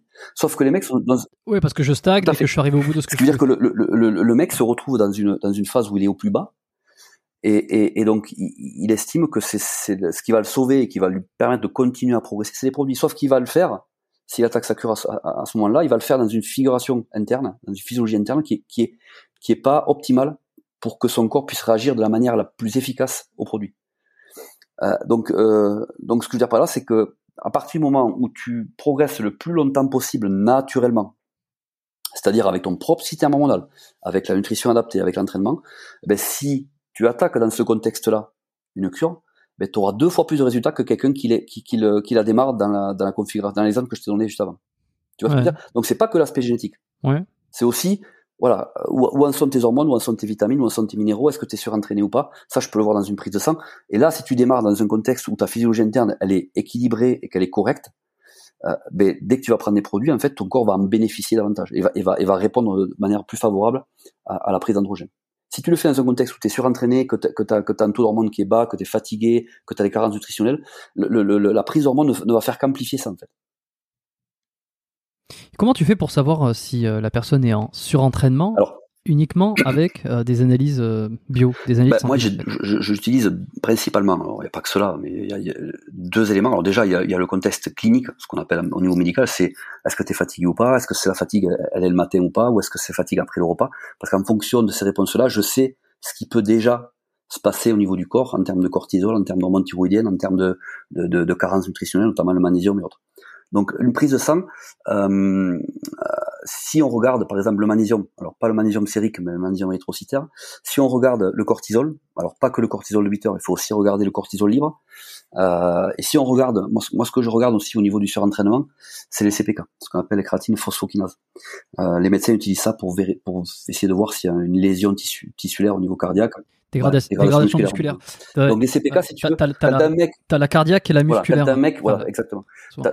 et, les deux sont liés, c'est-à-dire que euh, moi je fais souvent des analyses de sang avec les CPK, et c'est vrai que quand l'athlète s'est entraîné la veille et qu'il fait la prise de sang le même matin, il a les CPK 900 ou 700. Oui, ça. Bah oui, parce qu'il a dégradé voilà. tissu musculaire. Donc ça veut dire que bah, pour vérifier si quelqu'un a un surentraînement, je le vois de suite sur les CPK. Moi j'ai des, des athlètes qui sont naturels, je leur fais faire la première prise de sang et je leur dis non, tu changes rien.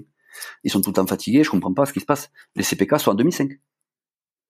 Donc là, je lui dis, écoute, tu vas te reposer 4-5 jours, d'accord Tu vas manger correctement, et puis après, on va reprendre l'entraînement et tu vas me dire déjà comment tu te sens. Ils voient, ils voient de suite la différence.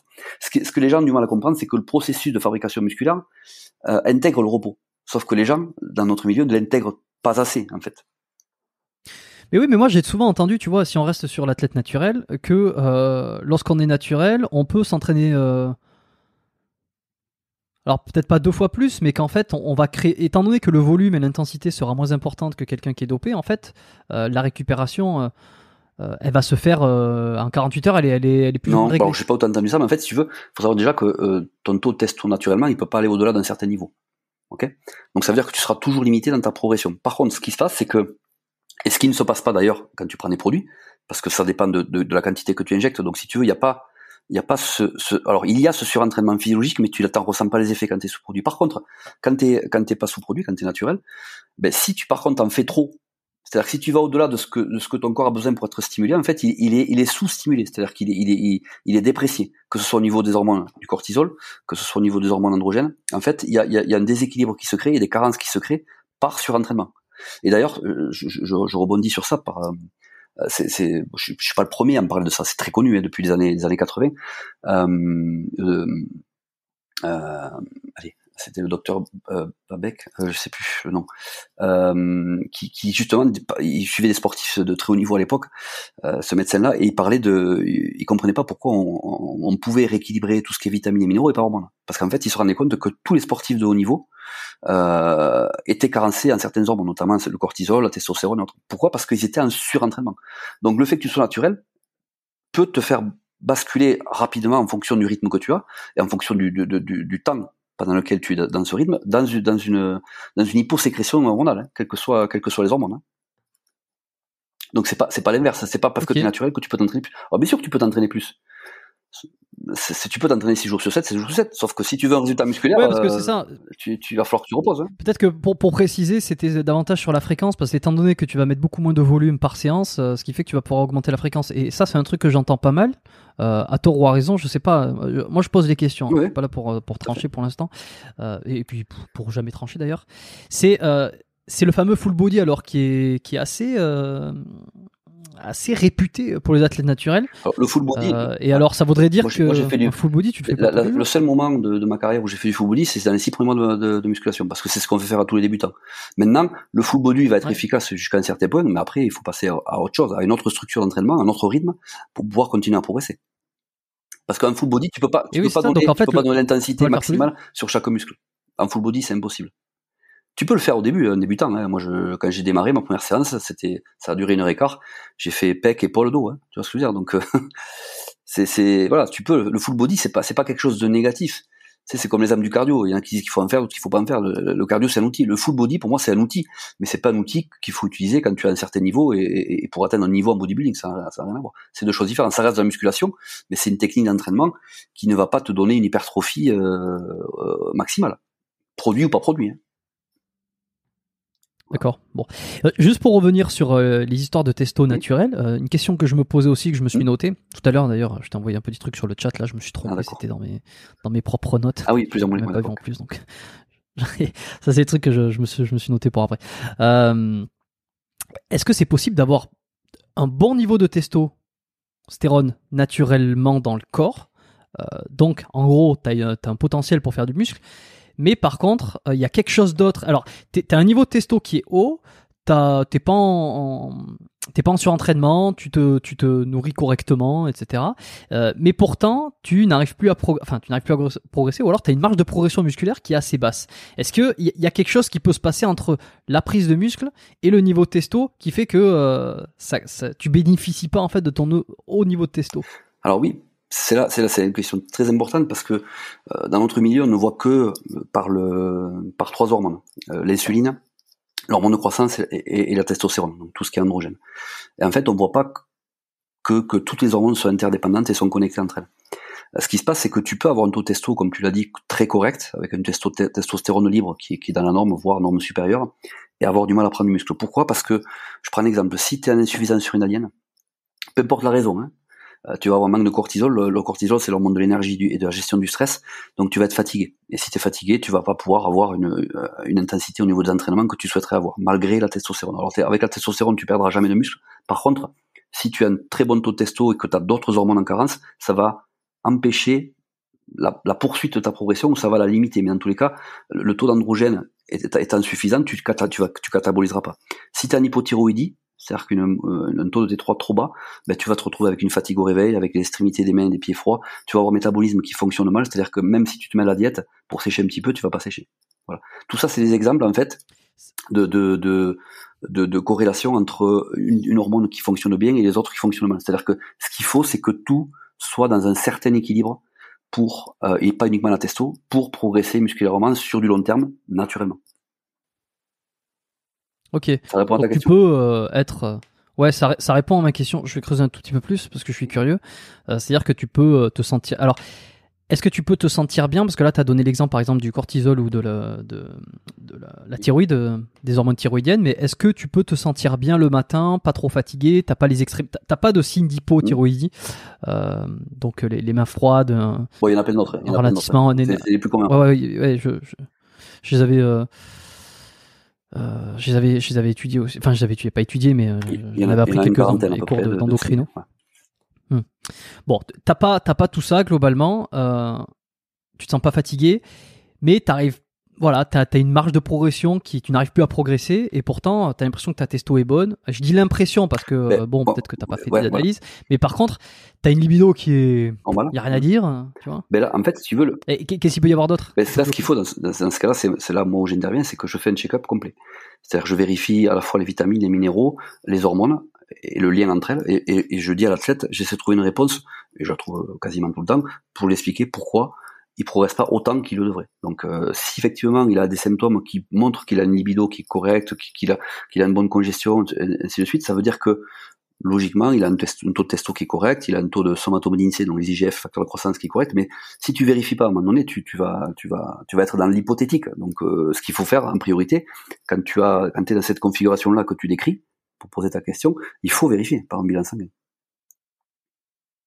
Ok. Et donc là, alors, euh, les, est-ce qu'il y a une autre, une, une, ou deux autres hypothèses qui sont assez fréquentes, hormis euh, un trouble cortisol ou un trouble thyroïdien? Ben, Après, non, parce que euh, moi je sais d'expérience. Après, c'est, peut-être des vérités qui qui sont pas dites ou qui qui sont supposées ou qui sont induites, mais c'est toujours le côté hormonal qui prendra le dessus sur le côté nutritionnel. Quand je dis nutritionnel, c'est, c'est vitamines et minéraux. Si tu as des carences en vitamines et minéraux et que tu as des taux hormonaux au top, tu vas tu vas tu vas tu vas progresser alors, comme il faut. Par contre, si tu as euh, une carence hormonale, quelle qu'elle soit, mais avec toutes tes vitamines qui sont au top, ben, tu progresseras pas beaucoup. Tu vois ce que je veux dire? Donc ça veut dire qu'il y a une interconnexion. L'un l'emporte, quoi. C'est, les hormones prendront toujours le dessus parce que c'est des messagers qui ont, qui ont, qui ont, qui ont, des effets sur les, sur les cellules euh, via leurs récepteurs et qui, et qui, et qui engendrent des modifications au niveau du corps qui sont beaucoup plus importantes que, que les vitamines et les minéraux. Mais les vitamines et les minéraux sont hyper importants parce qu'ils jouent un rôle de cofacteur. Je prends l'exemple de, de, la, thyroïde. Si tu veux que ta T4 produite par la thyroïde se transforme euh, convenablement en T3, la seule hormone active, il faut que tu aies un taux de sélénium qui soit correct, que tu aies un taux de vitamine qui soit correct, ton taux de vitamine A qui soit correct, que tu aies un taux de cortisol qui soit correct. Et après, si tu veux que ta T3 pénètre comme il faut dans la cellule au niveau des récepteurs, et que ces récepteurs soient, sensibles à la T3 pour que vraiment elle soit, elle soit opérationnelle, il faut que tu aies un taux de vitamine A qui soit au top et un taux d'oméga 3, donc le PADHA qui soit optimal. Donc tout ça, en fait, si tu veux, euh, c'est important. C'est pas parce que tu vas manquer d'oméga 3 que tu vas faire une hypothyroïdie. C'est juste qu'à partir du moment où tu fais en sorte que ta physiologie soit au top, tu peux pas, euh, à un moment donné, tu peux pas être au top partout et, et pas progresser.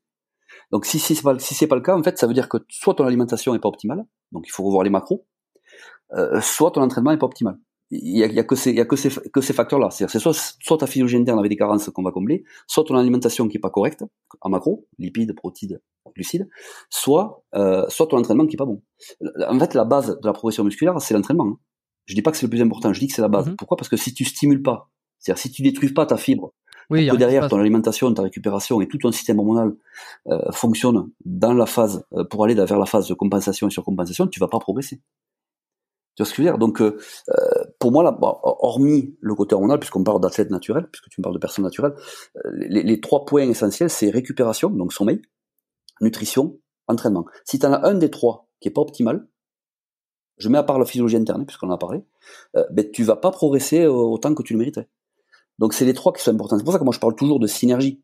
Et c'est pour ça que quand je te dis que quand un mec vient me voir que pour les produits, je je, je, je, réponds pas parce que ça veut dire qu'il occulte les trois. Oui, parce qu'il lui manque, il lui manque, euh, tout le, voilà, tout le reste de la carte. Le plus important. Si le mec dit ah, c'est bon, moi je sais m'entraîner, euh, je, je, je, me nourris depuis dix ans pareil, euh, je veux que tu me suives sur la chimie, je, je réponds pas. Parce que le mec il sera, il sera, ouais, tu, vois ce que je veux dire, c'est, ça m'intéresse pas. Oui, oui, ça bah, m'intéresse pas. Parce que ça veut dire que le mec n'est pas capable de se remettre en question, chose que moi je fais en permanence, même aujourd'hui, euh, et, et qu'il est persuadé que ce qu'il fait jusqu'à maintenant, dans ce qu'il fait, c'est bon. C'est juste le côté chimique dont il a besoin. Moi, je travaille pas avec des personnes comme ça. Et est-ce que tu penses que c'est possible que euh, tout ça soit euh, nickel? Les trois, les trois piliers, là, euh, entraînement, nutrition et repos, soient optimales, mais que d'un point de vue, ce qu'on appellerait la génétique, que tu sois limité au bout d'un moment, c'est-à-dire que même avec tout, je veux dire, tu es, quelqu'un qui ne, qui ne construira pas de masse, et puis les hormones vont peut-être un petit peu t'aider si tu t'en prends en exogène, mais en réalité, bon, t'es comme ça. Putain, ouais, y a, y a... Alors c'est pas, je pense pas que ce soit une pathologie euh, officielle, mais tu peux avoir euh, une prédisposition à avoir tes récepteurs euh, d'androgènes qui sont qui sont peu réceptifs. Voilà. Après, on peut travailler dessus. Euh, il faut vérifier certaines choses, mais ce que je veux dire par là, c'est qu'au niveau génétique, on est, on a tous nos propres capacités après, c'est la façon dont s'exprime le gène qui est important. Mais génétiquement, si t'es si t'es pas fait pour développer une grosse masse musculaire, tu la tu la développeras pas. Tu vas pouvoir le, tu as des facteurs internes, comme je t'ai dit, euh, on a parlé tout à l'heure, euh, et externes. Les facteurs internes, c'est la physiologie interne, les hormones, et les facteurs externes, c'est comment tu t'entraînes, comment tu t'alimentes, comment tu récupères. À partir du moment où tu as euh, tout ça qui est au top, tu vas progresser jusqu'à un certain niveau qui est ton niveau de limite génétique. Euh, moi, j'ai connu des mecs euh, au début de ma carrière, quand je commençais à prendre des produits, j'ai des mecs qui prenaient euh, Testo, Primo, DK, donc trois molécules, et c'est des mecs qui tournaient à 80 kg au squat, en série, et qui prenaient pas de pète de muscle. Et là, je te parle de produits à l'époque où c'était en pharmacie, là, il n'y avait pas de fake, il n'y avait pas de, tu vois ce que je veux dire. Donc oui, oui, oui, voilà, c'est, donc il y a une limite génétique, c'est-à-dire que tu pourras, il y a certaines personnes à qui tu pourras faire prendre ce que tu veux, ils prendront, mais très peu. Donc à un moment donné, il faut se rendre à l'évidence. C'est pas, si tu veux, c'est pour ça que c'est pas considéré comme un sport. C'est-à-dire que c'est, c'est, c'est les, critères de, de, de, de, des concours en bodybuilding, c'est, le, c'est la ligne X, c'est la masse musculaire, c'est la sèche. C'est pas un sport. Il y a pas, il y a pas de performance à avoir cette finalité-là en physique. La performance, elle se fait dans la salle. Donc t'es pas jugé dans la salle dans ce que tu fais, ni l'intensité que tu mets à l'entraînement. Là, il n'y a pas de performance sportive d'arriver hyper musclé euh, sur, sur, sur la scène. C'est pour ça que ça reste on parle d'art, on parle de, de, lifestyle, on parle de, de ce que tu veux, mais mm. c'est pas un sport. Le bodybuilding n'est pas un sport, il ne le sera jamais. Pour moi, hein, c'est mon point de vue. Hein. C'est pas, il y a pas de, il y a pas, il y a pas de, la performance, c'est pas d'être le plus musclé d'ailleurs, même en bodybuilding, parce que tu t'aperçois que c'est même, voilà, même mis à part le bigamie, parce qu'ils pouvaient, pouvaient pas faire autrement, mais, mais aujourd'hui, s'ils ont créé la, la, catégorie classique physique, c'est-à-dire les standards de bodybuilding qu'il y avait à l'époque de Schwarzenegger, c'est parce qu'ils savent très bien que de plus en plus de gens sont plus branchés sur la ligne, l'esthétique et la beauté du corps, plutôt que le, le, le, côté massif avec les body open. Hein. La masse à outrance. Tout à fait. Ouais. Ok. Euh, bon, très bien. Alors, tu sais que tu vas, de, tu vas, bon, peut-être qu'il y a des, venez de ma part si vous contactez euh, Laurent, euh, s'il y en a qui sont intéressés, parce que ça peut faire un peu, ça peut donner envie là pour ceux qui, qui stagnent, qui sont pas dans le, la recherche de. Ici, on est, on est sur, des, honnêtement, je peux, ouais, sur des gens qui recherchent des produits ou quoi. Mais ce que je veux dire, c'est que mais je ouais, voilà, mais c'est ça. Après, euh, c'est pour ça d'ailleurs que beaucoup qui génétiquement n'arrivent pas à progresser vont, vont basculer dans, dans, la prise de produit. Mais moi, j'ai honnêtement, dans, dans mon expérience, j'ai vu que très rarement à deux cas, à deux, deux, trois cas. Donc, euh, j'ai pu peut-être dû avoir depuis que j'ai démarré, j'ai dû avoir peut-être plus de 2000 clients en tout, même plus, je sais pas, je n'ai pas compté. Mais ce que j'ai c'est j'ai rarement vu ça en fait. C'est-à-dire que le mec, s'il est, est au top partout, il est obligé de progresser. Alors, il va progresser à son rythme, mais il va progresser. Voilà. Jusqu'où on ne sait pas, mais tout le monde peut progresser dans, en bodybuilding, dans le fait de, créer de la masse tissulaire active. Et tu le sais aussi bien que moi, la, masse tissulaire active, c'est une réserve immunitaire. Donc, euh, quand tu es censé avoir plus de muscles, on parle naturel, hein, tu es, censé avoir aussi une meilleure immunité. Donc euh, ça va dans le bon sens, c'est-à-dire que tout le monde est capable, le, le, le, chaque, organisme est capable de, créer de la masse tissulaire active jusqu'à une certaine limite, mais il y a, y a des paramètres qu'il faut observer et des paramètres qu'on peut optimiser pour justement permettre au corps, dans les, dans les meilleures dispositions, de, de pouvoir faire du muscle. Après, on est tous limités génétiquement, ça c'est clair et net. Par exemple, à quelqu'un qui serait, euh, qui, qui, si on est intéressé par, euh, par euh, savoir un petit peu comment comment ça se passe dans, avoir ton avis sur ce qui se passe dans son propre corps après une une biologie, c'est comment ça se passe? On t'envoie un mail, on te on te demande, voilà, moi je suis intéressé par tes services. Est-ce que tu peux me faire une analyse de pour savoir pourquoi je, je stagne? Est-ce que j'ai des possibilités La plupart du temps, c'est on me contacte sur Instagram. Euh, pour me m'expliquer un petit peu ce qui se passe chez eux. Voilà, j'aimerais. Après, les gens vont d'abord sur mon site souvent parce qu'il forcément on communique pas mal sur alors ton site qui est Equilibrium. Equilibrium-du-6 concept. concept. Donc là, il y a tout, il y a tout le menu avec les services. En fait, euh, chaque service est, est détaillé euh, euh, sur le sur le site. Et donc, ils voient en détail ce que je propose et ce que je peux ce que je peux apporter aux personnes. Donc, il y a, le service euh, y a le service Millennium qui, qui ça c'est qui, qui, qui, représente un petit peu la, on va dire la prise de sang on va dire exhaustive sur la physiologie interne donc ça c'est assez, assez complet on voit les acides gras érythrocytaires on voit toutes les hormones les vitamines les minéraux le stress oxydatif euh, les acides gras, enfin, il y, y, a tout quoi. Les neurotransmetteurs. La personne va dans une clinique privée pour demander en fait, si tu veux, ça et ensuite être. être non, même pas. En fait, si tu veux, c'est c'est compliqué, mais j'arrive toujours à trouver une solution. C'est-à-dire que j'ai toujours du monde pour le millénium et on arrive à se débrouiller. Donc, vu que je connais le système français, en fait, si tu veux, pour rester, on va dire, dans les règles euh, du système en France, euh, ce que je, ce que j'invite à faire moi déjà, c'est de, de, que la personne explique au médecin sa démarche, parce que faire une prise de sang aussi complète que, ce que je la donne, euh, c'est pas évident pour le médecin, parce qu'il voit arriver le mec, il est pas malade, il dit voilà, je, suis sportif, je veux faire une prise de sang, ou je prépare une compétition, je veux faire une prise de sang.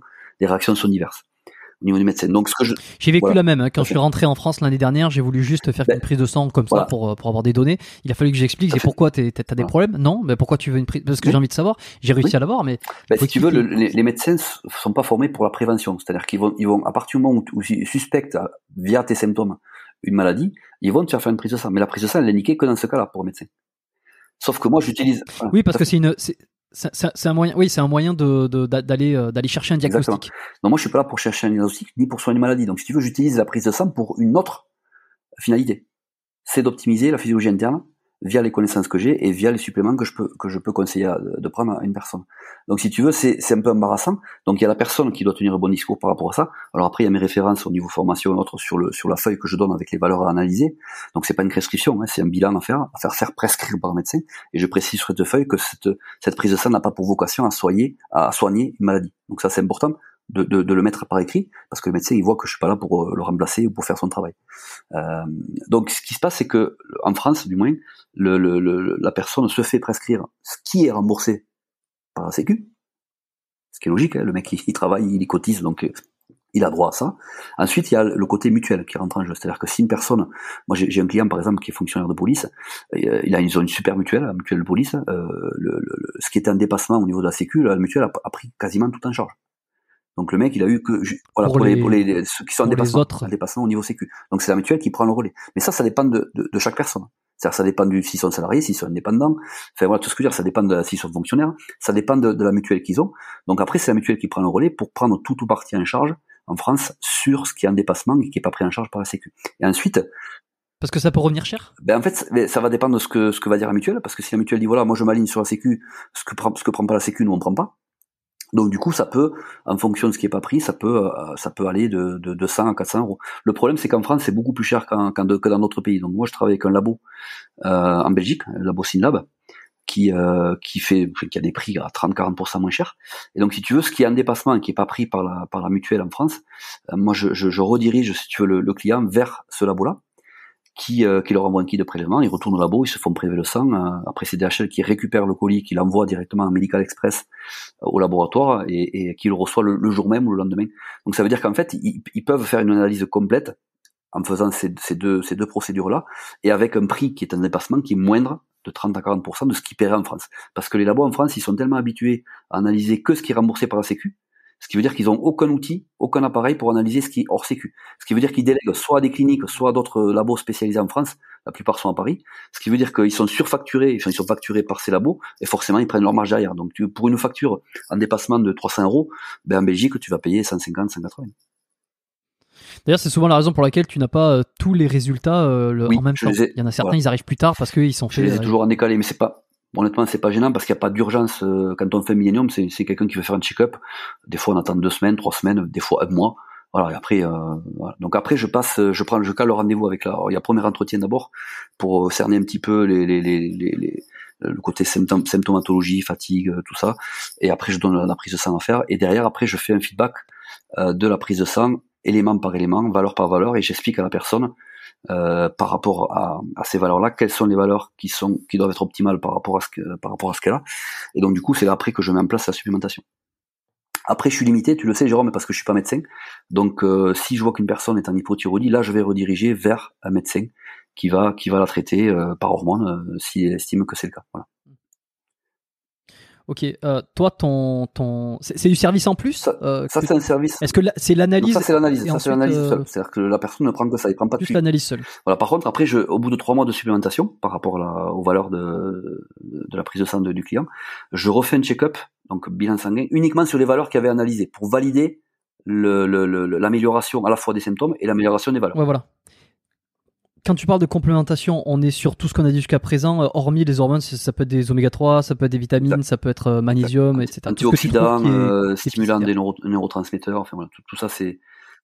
Donc toi, toi, tu dis voilà, toi, je pense que c'est ça que tu as besoin par rapport à ça. Fais, fais ça, prends ça, tant, comme ça, de cette manière-là, et on refait un bilan euh, d'ici quelques semaines et on voit si euh, les, les, choses se sont mises au niveau. Et c'est ça qui permet de valider l'efficacité de mon travail. Parce que non seulement, ce, moi, ce qui m'intéresse, c'est d'avoir un retour positif par rapport au ressenti. Alors je, je, je, passe pas mon temps à publier ça parce que voilà, j'ai d'autres, je, je, varie aussi mes publications. Mais moi, ce qui m'intéresse dans le Millennium quand je fais ça, c'est de vraiment euh, avoir un retour du client, de dire voilà, je me sens mieux, je dors mieux, euh, je récupère mieux, je suis moins fatigué la journée, je gère mieux le stress. Voilà, tout ça, c'est des choses qui, qui sont intéressantes d'avoir pour moi parce que ce qui m'intéresse, c'est pas que les valeurs sanguines, c'est aussi comment se sent la personne, qui est important. Naturel, pas naturel. Voilà, le millénium, j'en ai, aucune, ouais. aucune différence. j'en ai qui sont naturels, d'autres qui le sont pas. Donc après, euh, voilà, c'est. Ouais, non, ça change rien. Ok. Bon, et ensuite pour ceux qui sont dans la compétition, qui veulent, euh, qui veulent passer alors, euh, à l'étape suivante. Alors, il y a deux choses. Là-dessus, il y a deux choses. Oui, c'est un autre type de suivi. C'est ce qu'on appelle le suivi hors saison en prépa. Euh, alors j'ai dissocié, c'est-à-dire il y a le suivi complet, c'est-à-dire euh, les protocoles, la nutrition, la supplémentation, les prises de sang, l'entraînement. Et, et, après, j'ai mis en place un service safe que je suis en train de remanier là pour mieux le présenter. C'est-à-dire que en fait, ce que je veux moi, c'est combler le vide qu'il y a chez, chez, pas mal de préparateurs, et, et j'espère qu'ils vont s'aligner sur ça progressivement. Et je sais qu'il y en a qui sont en train de le faire. Euh, c'est de proposer un suivi sur la physiologie interne. Là, il n'y a pas de chimie sur la physiologie interne de l'athlète qui est suivi par un autre préparateur sur la nutrition, l'entraînement et la chimie. C'est-à-dire que moi, je ne vais pas intervenir sur ce que lui fait faire le coach. Par contre, je vais faire avec lui sur la durée qu'il aura choisi des bilans sanguins pour dire voilà attention, il y a ça qui va pas, ça qui va pas, je te conseille de prendre ça. Euh, et après, éventuellement en concertation avec le coach, lui expliquer que voilà par rapport à ce qu'il fait, il y a ça qui va pas, on le corrige comme ça. Voilà, si tu veux, c'est le but du jeu, c'est de travailler sur ce service-là, non pas d'intervenir dans, dans, le, travail qui est fait avec l'athlète, mais l'athlète va décider de lui-même de faire appel à mes services par rapport à la physiologie interne uniquement pour essayer de, on va dire, de, de limiter les effets négatifs des produits euh, et d'optimiser la physiologie interne. Voilà. Ça, c'est un, un, suivi qui est uniquement dédié sur, sur ce point-là. Après, j'ai mes suivis complets hors saison prépa. Euh, euh, oui, voilà, c'est ces deux services-là. Donc hors saison prépa et le, le, service que je propose donc uniquement sur la physiologie interne pour les athlètes qui se préparent en compétition, c'est le service SAFE. Safe. Comment tu dis? Safe. Ouais, ouais, bah, sain. Voilà. Ouais, sain. Euh, c'est bon. Ok. Je me suis noté ça tout à l'heure et puis ça y est, on en revient euh, sur le, le, la petite partie. Sur alors, je me suis marqué plusieurs molécules parce que j'ai une question. C'est on a parlé euh, grosso modo de la testostérone et puis des différents ex, des, des différents esters. Un truc qu'on entend souvent et qu'on voit souvent chez les athlètes, c'est et puis tu l'as dit tout à l'heure, c'est d'enchaîner, enfin d'enchaîner, pas d'enchaîner, de euh, de prendre plusieurs molécules à la fois quel intérêt ça va avoir de prendre plusieurs molécules? Pourquoi on prend plusieurs molécules plutôt que juste une testostérone Simplement, simplement parce qu'il y a, y, a, y a un récepteur par molécule. C'est-à-dire qu'à partir du moment où tu vas multiplier le nombre de molécules, tu vas avoir euh, euh, différentes réactions sur différents récepteurs. Donc plus tu vas avoir de cette réaction-là, et plus tu vas avoir un effet musculaire qui est censé être qui est, censé être plus important. la testostérone seule, ça va avoir beaucoup plus d'effets euh, androgéniques qu'anaboliques. Tu vois, donc après, ce qu'il faut regarder ah, dans la multiplication des molécules, c'est, comme je te disais, c'est à chaque molécule son récepteur, mais surtout, ce qu'il faut regarder, ce que la plupart ne savent pas, du moins ceux qui ne sont pas initiés à ça, c'est que chaque molécule dérivée de la testostérone a un pouvoir, un ratio anabolique euh, androgénique hmm. euh, qu'il faut essayer de maintenir dans le corps. C'est-à-dire que si tu prends des produits qui sont que androgéniques, je prends l'exemple testo plus oxymétolone, ben, tu vas avoir beaucoup plus d'effets secondaires liés à l'androgénicité que à l'anabolisme. C'est-à-dire que tu prends moins de muscles, tu vas avoir, tu vas prendre énormément de force, mais tu vas pas forcément avoir le volume euh, derrière au niveau, au niveau anabolique.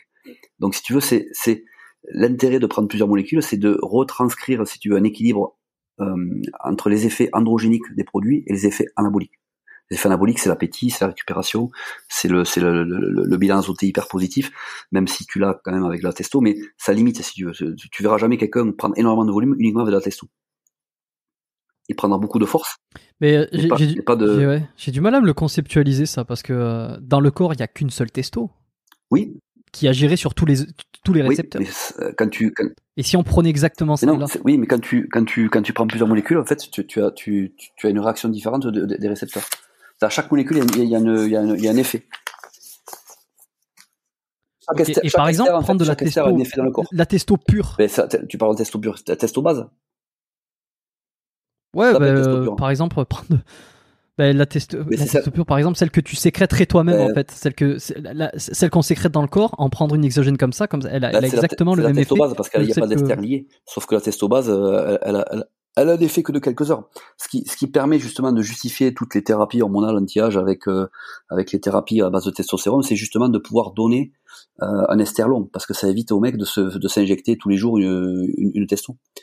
Ah, d'accord. C'est, en fait, dans l'historique de, de, de l'utilisation des, des, androgènes pour, pour pallier à l'hypogonadisme ou un déficit androgénique lié à l'âge, euh, en fait, au départ, à la base, dans l'histoire, c'est, ils, ont réussi à isoler la testo. Donc, c'est ce qu'on appelle la testo base. Sauf qu'ils se sont rendus compte qu'il fallait injecter euh, deux fois par jour pour avoir un taux de testo qui remonte. Après, ils ont isolé les esters tels que la proprio, donc du coup ça a, ça a retardé un petit peu la fréquence d'injection. Et après, ils sont passés aux esters plus longs qu'on connaît, Dans l'historique, ça s'est passé comme ça. C'est pour ça qu'il vaut mieux utiliser, euh, si tu veux maintenir un taux de testo qui soit constant, il vaut mieux utiliser un ester long. Après, tu peux dans, dans cette configuration, tu peux utiliser euh, ou c'est de reproduire ce qui se passe dans ton corps quand tu t'entraînes, c'est-à-dire que c'est une élévation du, du taux d'androgène nonobstant le surentraînement, bien sûr, et, donc prendre un peu de testostérone euh, proprio une ou deux heures avant l'entraînement. Donc tu reproduis un petit peu ce qui se passe dans ton corps, mais tu le fais artificiellement. Donc la testopropio, en fait, c'est un ester court, donc tu peux l'utiliser, tu l'utilises différemment que l'ester long. Mais à chaque à chaque euh, injection de molécules, il y a, y a, une réaction de, des récepteurs. Ça c'est sûr. Donc plus tu varies le nombre de molécules, et plus tu vas avoir un effet important. Tu, tu progresseras beaucoup plus à, à diète égale, entraînement égal, en prenant euh, testo euh, par exemple testo, DK, boldo, Diana, qu'en prenant uniquement de la testo. Tu vois ce que je veux dire? C'est logique. Non mais je comprends, je comprends mieux. Euh, en fait, c'est juste que la testo, euh, que, la testostérone classique, elle est comme tu dis, elle, est, elle a une demi-vie très courte et puis il faudra en prendre tout, le, tout le temps. Ce qu'on appelle la testostérone base ou suspension, c'est la même chose. Hein. Et d'ailleurs, d'ailleurs, c'est la raison pour laquelle elle n'est pas estérifiée, c'est que cette testostérone-là, tu la retrouves en liquide, c'est dans de l'eau. Hein il y a pas, il y a pas, euh, elle n'est pas estérifiée. À partir du moment où c'est estérifié, il faut que ça, soit dans un, liquide huileux. C'est ça qui retarde un petit peu l'effet et qui permet à, à l'ester d'avoir un effet retard, mais un effet plus prolongé aussi dans le corps. Ok. Et, et alors, cet effet euh, prolongé dans le corps et qui se, est-ce que euh, euh, c'est parce que euh, le corps ne, le, ne, ne, dégrade pas ces esters-là et donc il reste plus longtemps ou alors c'est parce que quand tu l'injectes... C'est l'élimination en fait. C'est des trucs, je vais être très grossier. C'est l'élimination qui est plus lente, ça, ça reste plus longtemps dans le, dans, dans, dans le flux sanguin. Ok, parce que j'avais j'avais une idée très très bête où en fait au niveau de l'injection, comme c'était huileux, en fait euh, ça se ça se diffusait progressivement.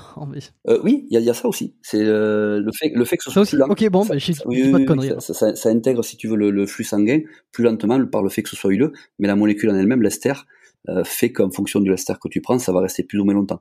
En général, euh, quand tu prends un ester style cipionate et nantate, euh, dans l'expérience que j'ai eue moi et avec avec mes clients, le, le, le, taux de testostérone total et libre commence à baisser à partir en moyenne, hein, à partir du 14e jour. Mais quand je dis 14e jour, c'est quand on prend de la testostérone pharmacie, parce qu'après dans les dans les produits avec toutes les marques qu'on connaît sur le marché noir, il y a d'autres variations en fait. C'est c'est pas les c'est pas du tout pareil. Hmm. Après, il y, a la spécificité. Et eh bien alors justement, non, non, y a, après, il y a aussi la réaction de chaque organisme. C'est-à-dire que moi, j'ai observé également que sur, sur certaines personnes, avec même un testo pharmacie type androtardil, il y avait une baisse qui commençait à s'induire à partir du dixième jour. Euh, voire du 12e. Donc euh, moi personnellement, euh, jusqu'au 14e jour, j'ai un taux testo qui est, qui, est constant, et d'autres personnes avec le, le, une fréquence plus importante ont besoin d'une fréquence pardon plus importante, plus mmh. rapprochée pardon, pour avoir ce, ce taux-là qui, qui, soit constant. D'ailleurs, c'est ce qui se passe aux États-Unis. Il y a beaucoup de médecins aux États-Unis qui s'occupent de ce qu'ils appellent testostéronéologie, des, des, des, docteurs qui, qui justement font ces examens-là pour vérifier euh, jusqu'à quel jour le taux de testo reste constant et jusqu'à quel, à partir de quel jour il commence à descendre, pour maintenir justement une fréquence d'injection qui permette à, ce taux-là de testostérone d'être constamment au top. Donc ça, après, c'est le travail du médecin, hein. c'est ce qu'ils font aux États-Unis, mais en France, euh, en France, ils connaissent pas. L'injection, c'est toutes les quatre semaines. Hein. Androtardi, c'est toutes les quatre semaines. Sauf que les mecs, ils sont bien 15 jours, et les 15 derniers, ils sont, ils sont, ils sont au plus bas.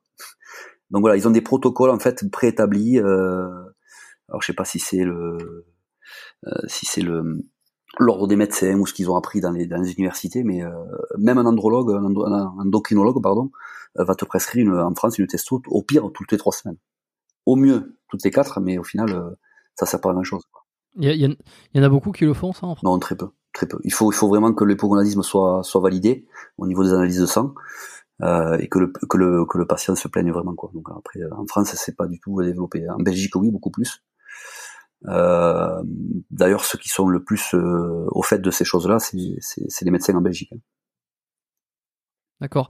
Bon, pour revenir là sur la qualité des produits, euh, alors avant c'était pharmaceutique, ok, donc on savait ce qu'il y avait dedans. Maintenant c'est le marché noir. Comment tu comment tu le gères ça? Comment on peut savoir en fait Et même des athlètes qui viennent te voir, donc qui ont peut-être leurs propres ressources. Toi, tu t'es es, conseillé. comment savoir ce qu'ils prennent est bon Déjà, il y a des, bah, déjà, il y a des marques euh, qui sont connues depuis un certain moment. En général, les marques qui tiennent euh, au-delà de 5 ans, c'est des marques qui sont quand même euh, validées, c'est-à-dire dans l'utilisation. Sinon, sinon c'est des, c'est des business qui s'arrêtent et puis les autres font, font peut-être une autre marque avec peut-être une meilleure qualité de produit. donc, si tu veux, quand l'athlète utilise déjà, c'est une certaine marque. Ben, je peux lui dire oui, ok, j'ai la connaissance de ça. Toi, tu connais, tu connais tout. Non, pas, honnêtement, pas tout. Parce que là, au moment où je te parle, tu as déjà trois marques qui sont sorties sur Internet et d'autres qui se sont arrêtés. Donc tu, le marché, il est vraiment, c'est vraiment un marché, une économie parallèle hein, qui, qui s'est créée euh, au niveau des produits. Hein. Donc le, principe, c'est que tous les mecs, il faut, ils, créent des labos dans des pays qui, qui tolèrent ou du moins qui, qui sanctionnent pas ce genre de choses, et puis après ils revendent dans tous les pays. Site internet, terminé. Hein. Et après, ah, chip, ouais. C'est impressionnant. Et encore, je sais pas tout. Hein. Je suis pas dans le milieu, donc du coup, je peux pas te dire, mais je sais que ça va très loin. Hein. Ça va très très loin. Hein. T'as même des mecs qui produisent, alors quand c'est pas de... produisent dans leur dans leur salle de bain. Hein. Je connais pas les détails, mais moi j'ai appris ça. Voilà, après c'est des choses qu'on me dit. Euh, je, je fais que répéter. Je dis pas si c'est la réalité, mais je, je suis pas étonné euh, qu'on me dit ça aujourd'hui. Hein. Les mecs ils sont prêts à tout pour faire du fric. Mais c'est des mecs quand même. Euh, bon, ok, c'est des salauds, mais ils doivent quand même s'y connaître en chimie pour pour pour créer des testos quoi. Dans tu vas sur internet, tu vas trouver. tu me file me file pas. un sur internet, tu vas trouver. Tu vas trouver comment comment fabriquer les stéroïdes. Hein. Ah oui, ah ouais. Oui, oui, ça me et, et, ce genre, ce genre de vidéo ou de page web est pour le coup légal quoi. Euh, euh, pas banni. Non, mais bon, tu peux, tu peux trouver. Hein. T'as des, t'as des, t'as des sites internet. Moi, j'ai, moi, j'ai pas été, mais je sais que, je sais qu'il y en a qui, qui, qui, font ça. Hein. Ça, c'est clair. Hein. Alors, avec quoi on coupe les produits euh, généralement Pardon?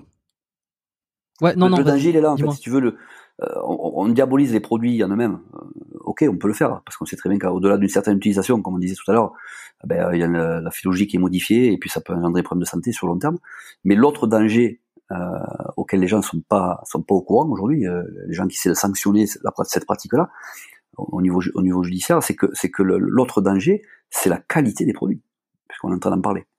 C'est-à-dire que les mecs, ils sont prêts à prendre n'importe quoi pour pouvoir prendre du muscle. C'est-à-dire qu'ils connaissent pas la qualité du produit, ils savent pas si ça marche ou pas. Donc c'est uniquement le bouche-oreille qui fonctionne sur ça. C'est un pote qui l'a utilisé, lui il a eu super résultat, donc ben je vais l'essayer.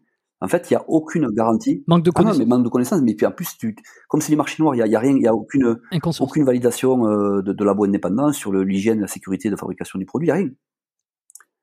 En dehors du, du circuit pharmaceutique euh, légal, il y, a- y a rien qui garantit la qualité du produit. Quand je dis la qualité, c'est pas uniquement la, la, la, mo- la quantité de molécules qu'il y a dans le produit, hein. Parce que ça, on sait que c'est sous-dosé. Moi, je dis toujours qu'il faut prendre le labo le moins pire. hein.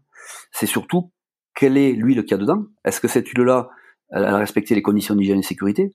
Parce que si le mec il met, il met pas de masque, il met pas de gants et qu'il y a des poussières dedans, ben tu peux te choper des, des œdèmes, tu peux choper euh, la grippe, euh, les Oui, symptômes de la grippe, l'infection, euh, exactement. Tu peux te choper euh, Le voilà, Covid, euh, peut-être. ouais, ça, je sais pas. Mais voilà, ce que je veux dire par là, c'est que le, le- pour moi, le, à la limite, le danger le plus important, c'est celui-là aujourd'hui. C'est la qualité des produits. Avec quoi ça peut être coupé? Euh, Enfin, coupé, je dis coupé parce que euh, le plus gros problème, donc, c'est la quantité de, de produits qu'il y a par rapport à ce qui est, ce qui, ce qui est annoncé. Euh, on comprend bien, c'est comme la drogue. Plus c'est coupé, plus tu vas pouvoir Exactement. la diluer, plus tu vas pouvoir, euh, la, tu la vends à peu près au, même prix et donc tu vas te faire plus de marge. Et alors, avec quoi c'est coupé? Non, c'est pas Généralement, qu'est-ce c'est qui- coupé, qu'est-ce c'est qu'il y a- qu'il qu'est-ce qu'on moins de, il y a moins de, de quantité d'ester et, et avec la même quantité d'huile. Donc euh, c'est tout. Hein. C'est, c'est juste que pour pour 250, ils vont faire deux ampoules de 125 au lieu, d'une de 250. Ok, donc ils ils mettent moins d'ester dans, dans le, le même quantité d'huile, quoi. Donc du coup, les mecs sont gagnants parce qu'au final, euh, le mec il verra pas la différence, surtout si c'est sa première cure. Alors par contre, un mec qui est expérimenté, il va le sentir. hein. Euh, mais un mec qui, qui fait sa première cure, il verra pas la différence entre 250 et 125. Puisque c'est sa première, son corps est pas habitué à avoir ce surplus-là.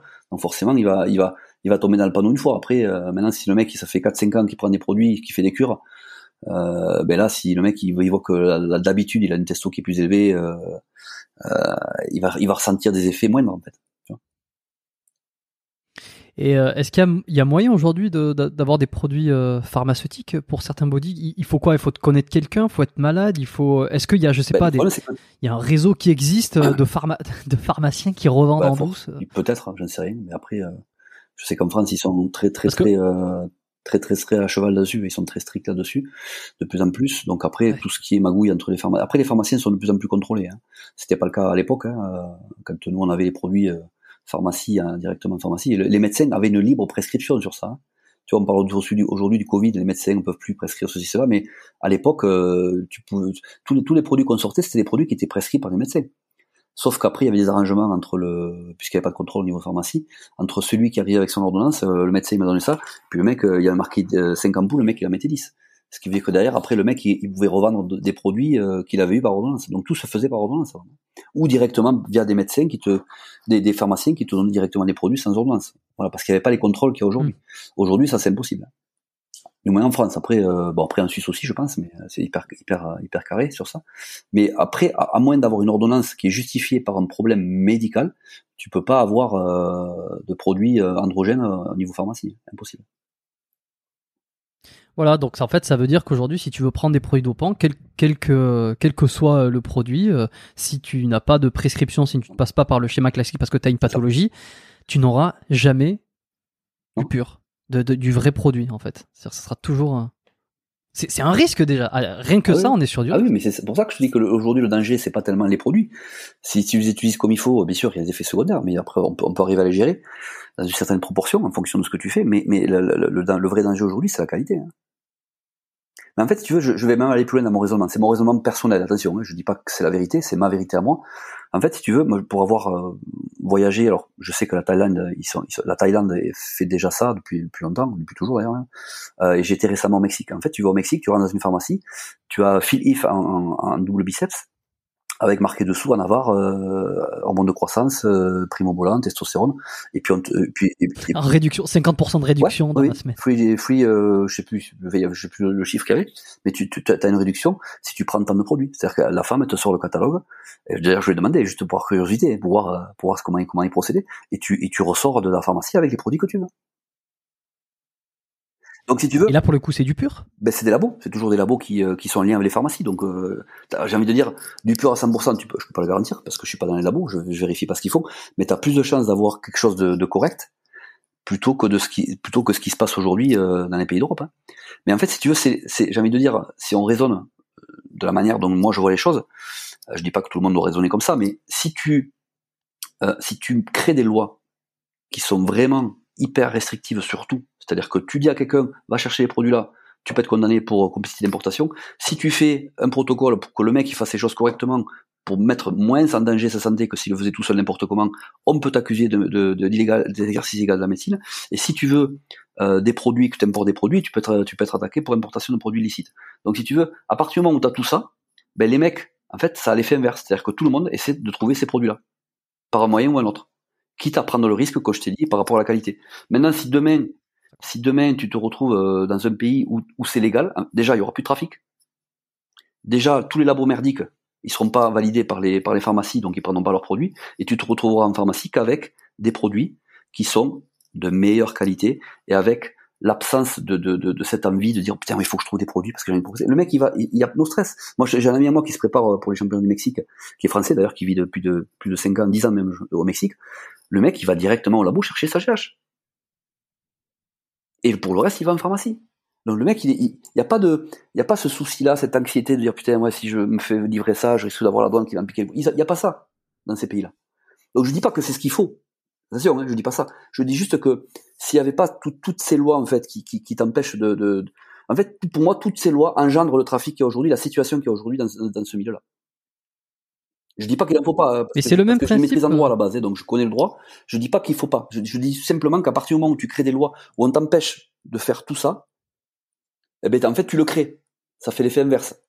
Oui, bah, tu crées, tu crées le truc, mais c'est, euh, je pense que c'est un peu le même combat pour euh, la légalisation de certaines drogues, euh, comme le cannabis, c'est la même chose. Après, la question, c'est de se dire, est-ce que si c'est légalisé, ça va pas donner un accès beaucoup plus facile à beaucoup plus de monde et, oui, et finalement, ça va, ça va, ça va, est-ce qu'on ça va, ça va avoir l'effet inverse. Pourquoi? Parce qu'au Mexique, à chaque coin de rue, tu vois pas un bodybuilder. Et même euh, quand tu vas en salle de sport, euh, moi j'étais en salle de sport à, côté de Cancun, à Toulouse, t'as pas un Mexicain. Donc si tu veux, pour eux, quand quelque chose est banalisé, ça a plus d'intérêt. C'est ça, c'est l'effet psychologique chez l'être humain. Hein. Ça veut pas dire que personne, plus personne ira chercher les produits en pharmacie. Ça veut dire que au départ, tu auras peut-être un effet boule, boule de neige qui va putain c'est illégal, on peut y aller. Mais après, tu verras que les gens d'eux-mêmes, mais diront bon voilà, moi ça me va pas, ça j'ai trop d'effets secondaires, je me suis géré mon truc, ça marche pas, j'arrête, c'est des conneries, ça me plaît pas. Et puis tu verras après ça va, ça va, créer une autre dynamique, mais complètement différente, où il y aura moins de machines noires, parce qu'au final, dans, un CP là, il n'y a pas de machine noire, hein, puisque c'est accessible. Et, euh, si tu veux, vu que c'est accessible, il faut, comprendre aussi une chose, c'est que dans le milieu médical, donc au niveau médical, les médecins sont plus au courant de ça. Ils le savent. Le médecin sait que, que le, un, potentiel patient peut déjà prendre des produits par lui-même, et, et s'il a des effets secondaires, le médecin va le prendre en charge. Tu vois? Parce que c'est aussi une autre formation moins, moins, moins de tabou sur le sujet aussi. Et quand le médecin dit qu'est-ce que est-ce que tu as pris quelque chose, la personne euh, dira oui j'ai pris parce que elle, aura pas l'impression d'être jugée euh, d'un point de vue. Euh, Mais tu sais, ça me fait un peu penser ici au Québec depuis deux, je crois deux ans, ils ont légalisé donc le cannabis. Donc il y a dans la ville de Montréal dans laquelle j'habite là, il y a trois SQDC donc qui, qui, qui, sont des magasins où ils vendent du mmh. cannabis. je n'ai aucune idée des chiffres s'il y a plus de consommation, moins de consommation, si c'est mieux géré, etc. Mais ça serait intéressant de voir justement. et puis il n'y a pas qu'ici il y a d'autres pays, mais honnêtement, dans les six, les, six premiers mois où ça a ouvert, j'avais l'impression, moi je, je consomme pas du tout, euh, que ça sentait beaucoup plus à l'extérieur. Euh, ensuite, je crois que sur une loi, ils se sont ravisés sur le fait de pas fumer en public. Mais en tout cas, c'est, tu peux aller en acheter.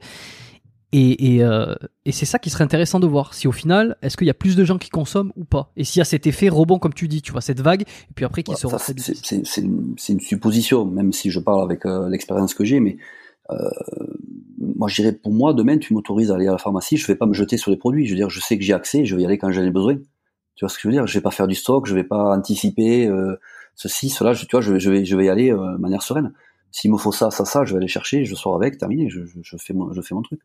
Ça, si tu veux, ça va, ça va, ça va limiter les trafics, ça va limiter. Alors, je dis pas que ça va limiter l'usage abusif. Je dis juste que ça va limiter le nombre d'utilisateurs et ça va limiter les trafics mais à condition que derrière, cette loi, si, si elle, si, honnêtement, je pense que de mon vivant, il n'y aura pas ça en Europe, notamment en France. Mais, mais, euh, mais, mais, il y a déjà des groupes euh, qui, qui, se forment, notamment en Australie, et même dans certains États aux États-Unis, on essaye de, de, de, pas de légaliser, mais on va dire de, de, de, vraiment assouplir les lois par rapport à, par rapport à tout ce qui est androgène.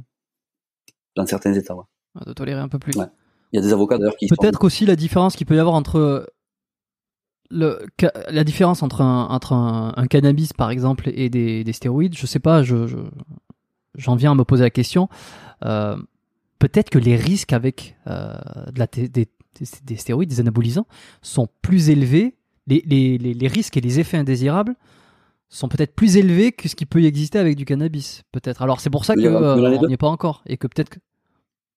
Non, non, non tu vois, quand je prenais l'exemple du fait que euh, on ait légalisé le cannabis ici euh, au Québec euh, ou au Canada de manière générale, je crois.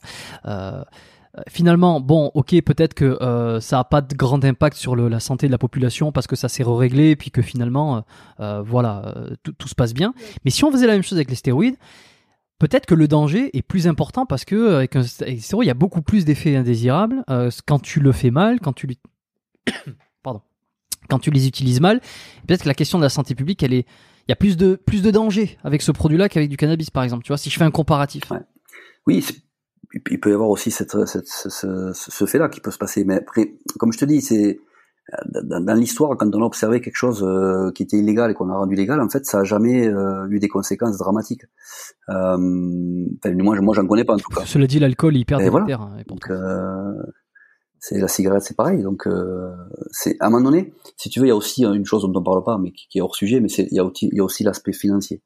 C'est-à-dire qu'à partir du moment où tu rends quelque chose de légal, que tu le mets dans le circuit, ben, tu as l'État qui va se servir, que ce soit avec la TVA, que ce soit avec les impôts, que ce soit avec les taxes. Bien sûr. Donc, euh, s'il y a une loi qui un jour doit sortir, je pense que, ben, vu que les lois sont faites par les, le Parlement et, les gouvernements, euh, ben, ils, vont réfléchir à, à ce niveau-là aussi. Ils vont voir l'intérêt financier. Donc après, est-ce qu'ils vont mettre en avant davantage l'intérêt financier que, l'intérêt euh, santé. C'est pour ça aussi que quand tu mets en balance ça, ben, euh, c'est pour ça que ça bouge pas. Mais il faut aussi un changement, pas qu'au niveau de la loi, si, si un jour ça arrive, c'est il faut un changement aussi au niveau du de la formation du médecin. Il faut que le médecin soit formé, euh, soit formé sur ça. Et alors, ce qui nous amène sur peut-être ce que tu parlais de la thérapie anti-âge, c'est ça hein? Oui, ce qu'on appelle en anglais longer life. Je préfère ce terme-là, longer life thérapie. Euh, c'est la thérapie de, de longue life thérapie. Alors, eh ben alors là, c'est déjà de quoi il s'agit un petit peu. Je, veux juste finir euh, sur ce sujet-là.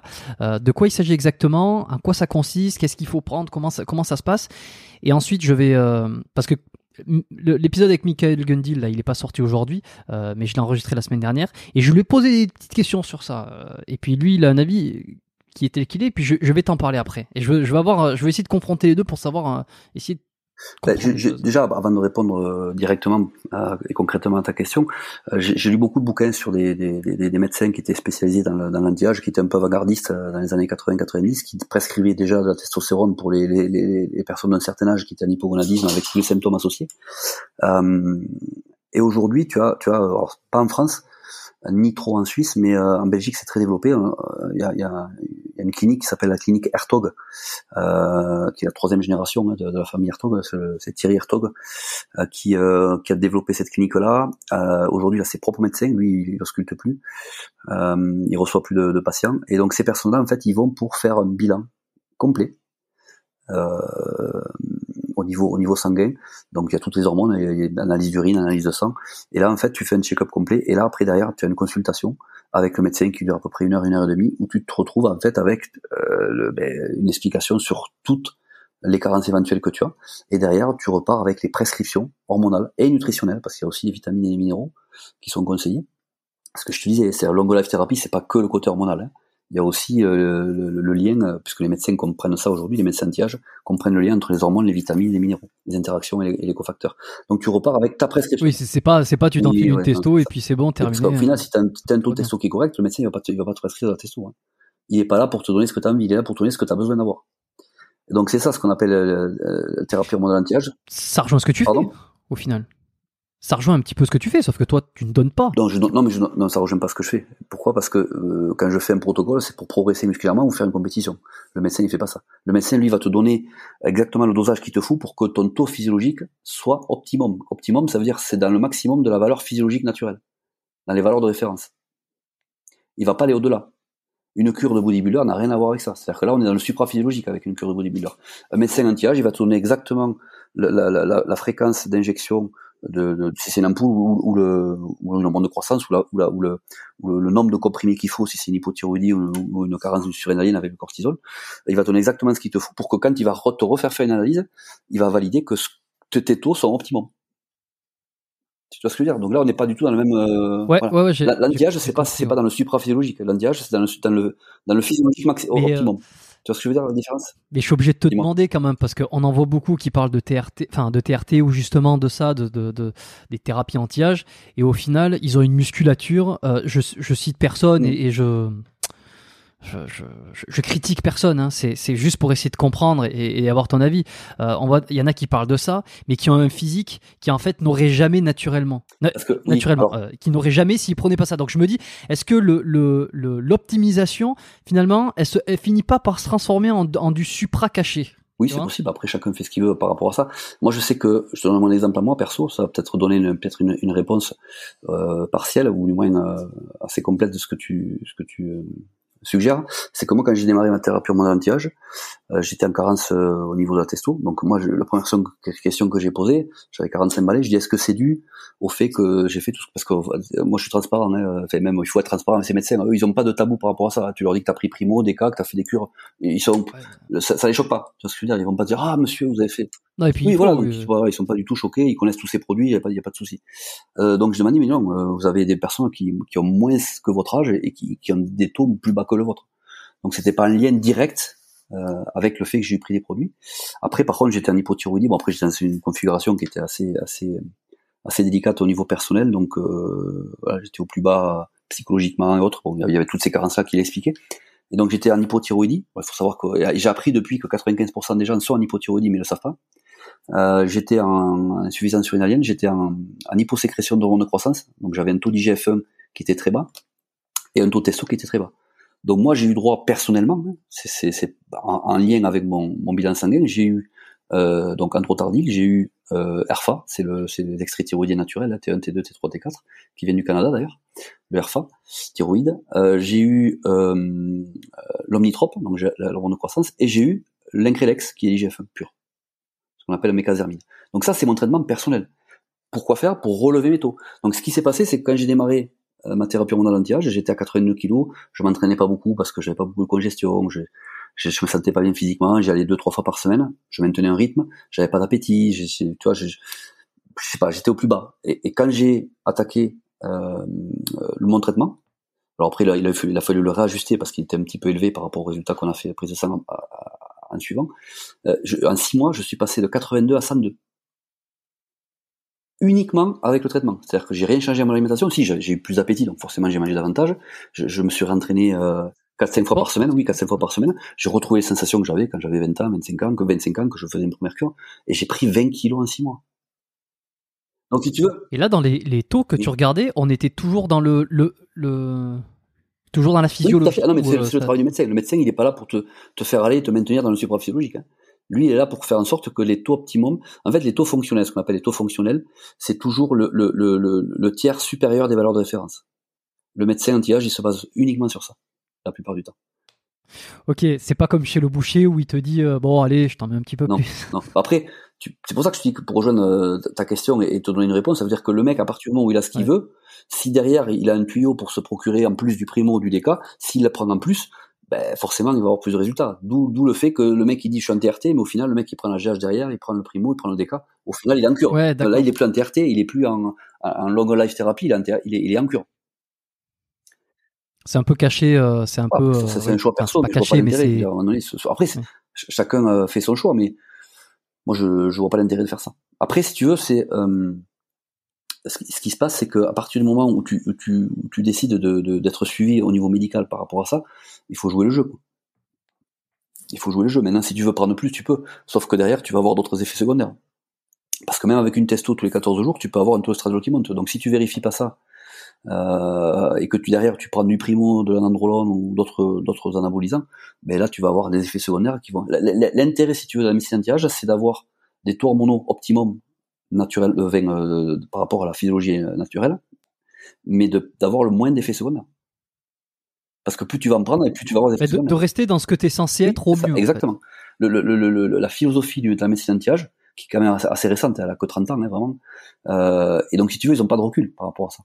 Et je te, c'est, ça c'est vrai. C'est-à-dire qu'ils sont, ils, sont sur une vision du corps qui est de dire, voilà, on s'est rendu compte que toutes les maladies dégénératives euh, liées à l'âge sont liées en parallèle à une diminution progressive de toutes les hormones, thyroïde, hormones de croissance, testostérone.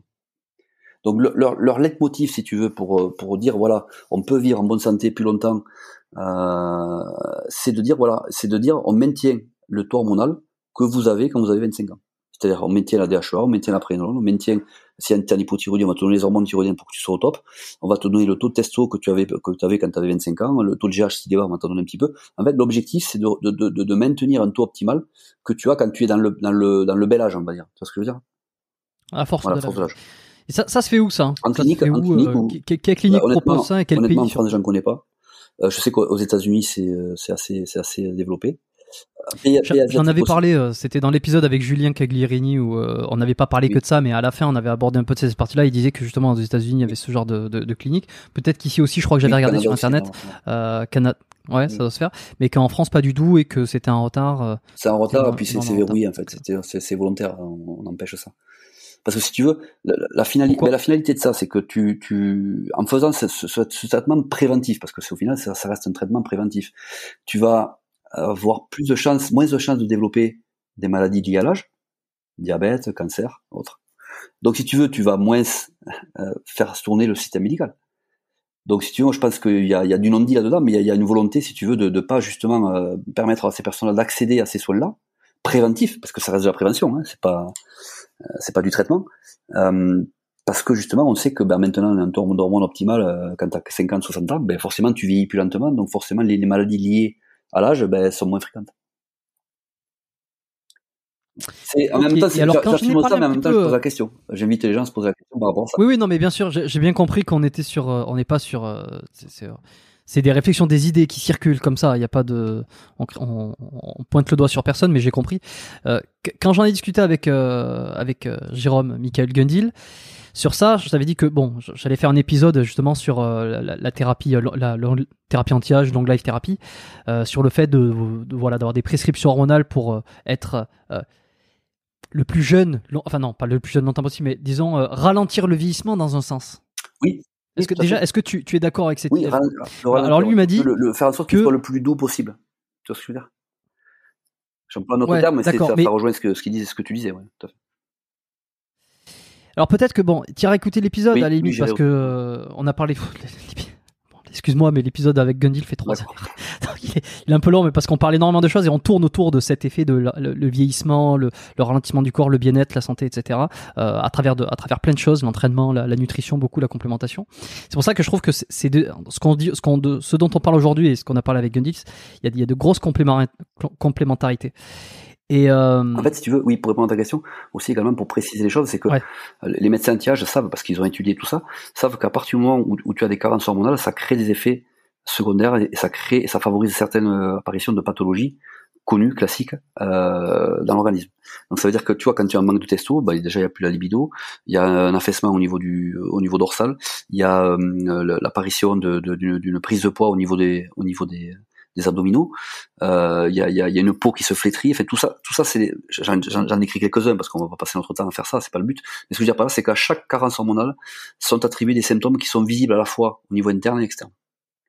Euh, tu regardes, j'ai tu peux trouver ça sur internet, des, des, des, photos de visage en hypothyroïdie, et après traitement, tu, tu, tu, tu, c'est plus le même visage, hein, dans, les, bouquins que, que fait Hertog, euh, puisque ça fait trois générations qui font ça, tu, vois vraiment la différence au niveau du visage, au niveau de la qualité de la peau, un visage en hypothyroïdie, c'est un visage qui est bouffi, un visage qui est en, avec euh, des sécrétions hormonales euh, thyroïdiennes normales, c'est un visage qui est beaucoup plus, il euh, n'y a pas de, il a il y a pas de le visage est plus fin. Enfin, tu vois, tout ça, c'est des, tout ça en fait, si tu veux, c'est, c'est lié euh, à l'anti-âge. C'est-à-dire que plus tu maintiens un taux hormonal optimal, euh, quel que soit l'âge que tu as, et plus, comme tu disais pour reprendre ton expression, plus tu ralentis le vieillissement. Le vieillissement, tu pourras pas l'empêcher. C'est juste que l'objectif final de, la thérapie en anti-âge, c'est de vieillir non seulement plus longtemps, donc en âge, mais en bonne santé. Le but du jeu, c'est pas d'être de tenir 10 ans allongé sur sur un lit avec des tubes. Tu vois ce que je veux dire? C'est augmenter la augmenter en même temps, c'est augmenter la, durée de vie, mais la qualité de vie. Je, je veux pas parler pour euh, Michael Gundy. Je pense que tout le monde allez écouter l'épisode là pour avoir un vrai avis de ce qu'il dit. Mais euh, de ce que de ce que j'ai bien retenu, euh, c'est que lui, il est pas hyper, il a pas l'air hyper fan de cette idée là.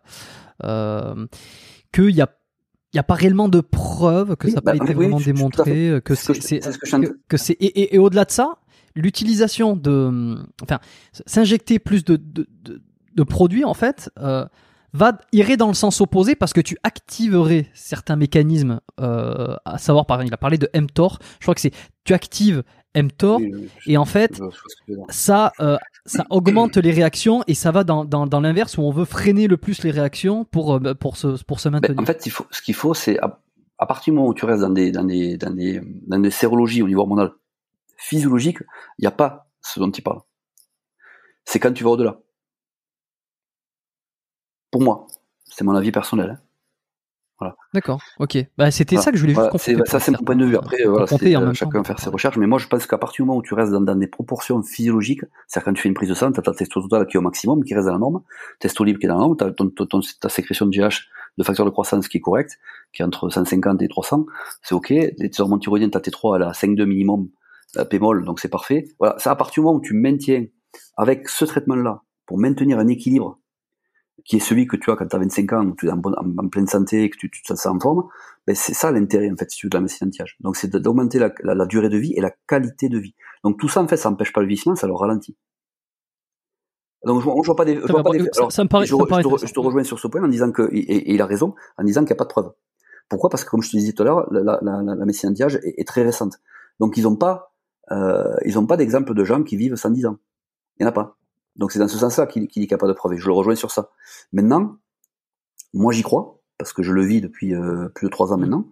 Euh, j'ai vu ce que ça ça m'a apporté. Alors il a fallu par contre la difficulté de ces traitements-là en fait, c'est de vraiment parce qu'on reproduit artificiellement un équilibre. Hein. Donc c'est il y a toujours des variations, il faut toujours vérifier une à deux fois par an pour voir s'il n'y a pas de changement.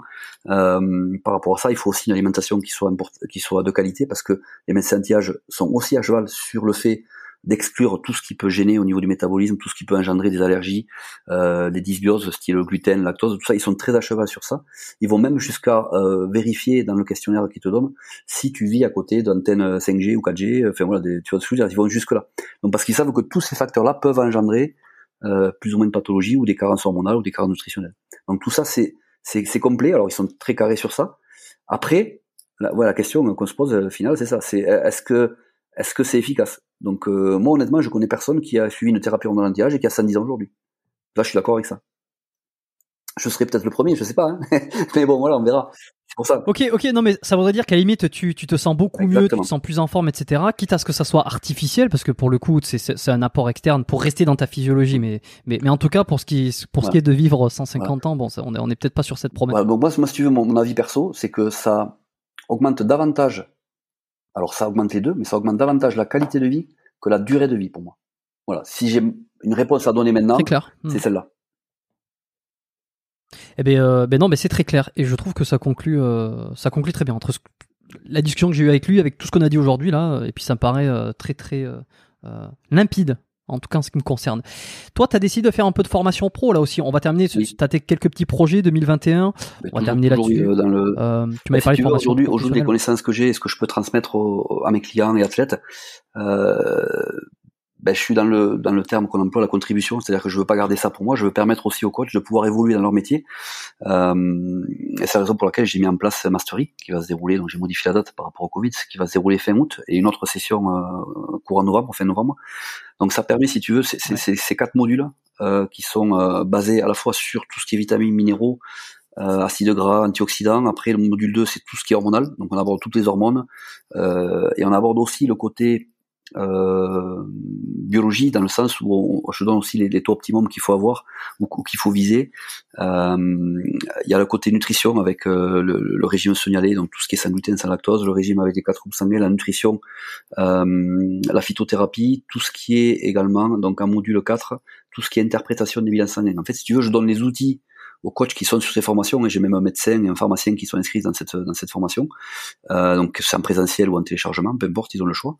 En fait, si tu veux, je, je donne les outils pour que les personnes puissent prendre en charge euh, au niveau de la physiologie interne leurs clients.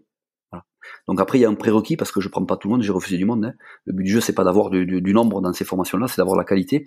Parce qu'au final, si tu dépenses 2700 euros pour une formation de cette qualité et que derrière tu fais rien avec, euh, non seulement je suis perdant moi parce que je transmets rien, et, le, et le, mec il a dépensé l'argent pour rien. Donc moi, je, je, fait attention à ce que c'était déjà des, des personnes qui étaient actifs dans leur travail par rapport à ça et qui voulaient évoluer vers ça.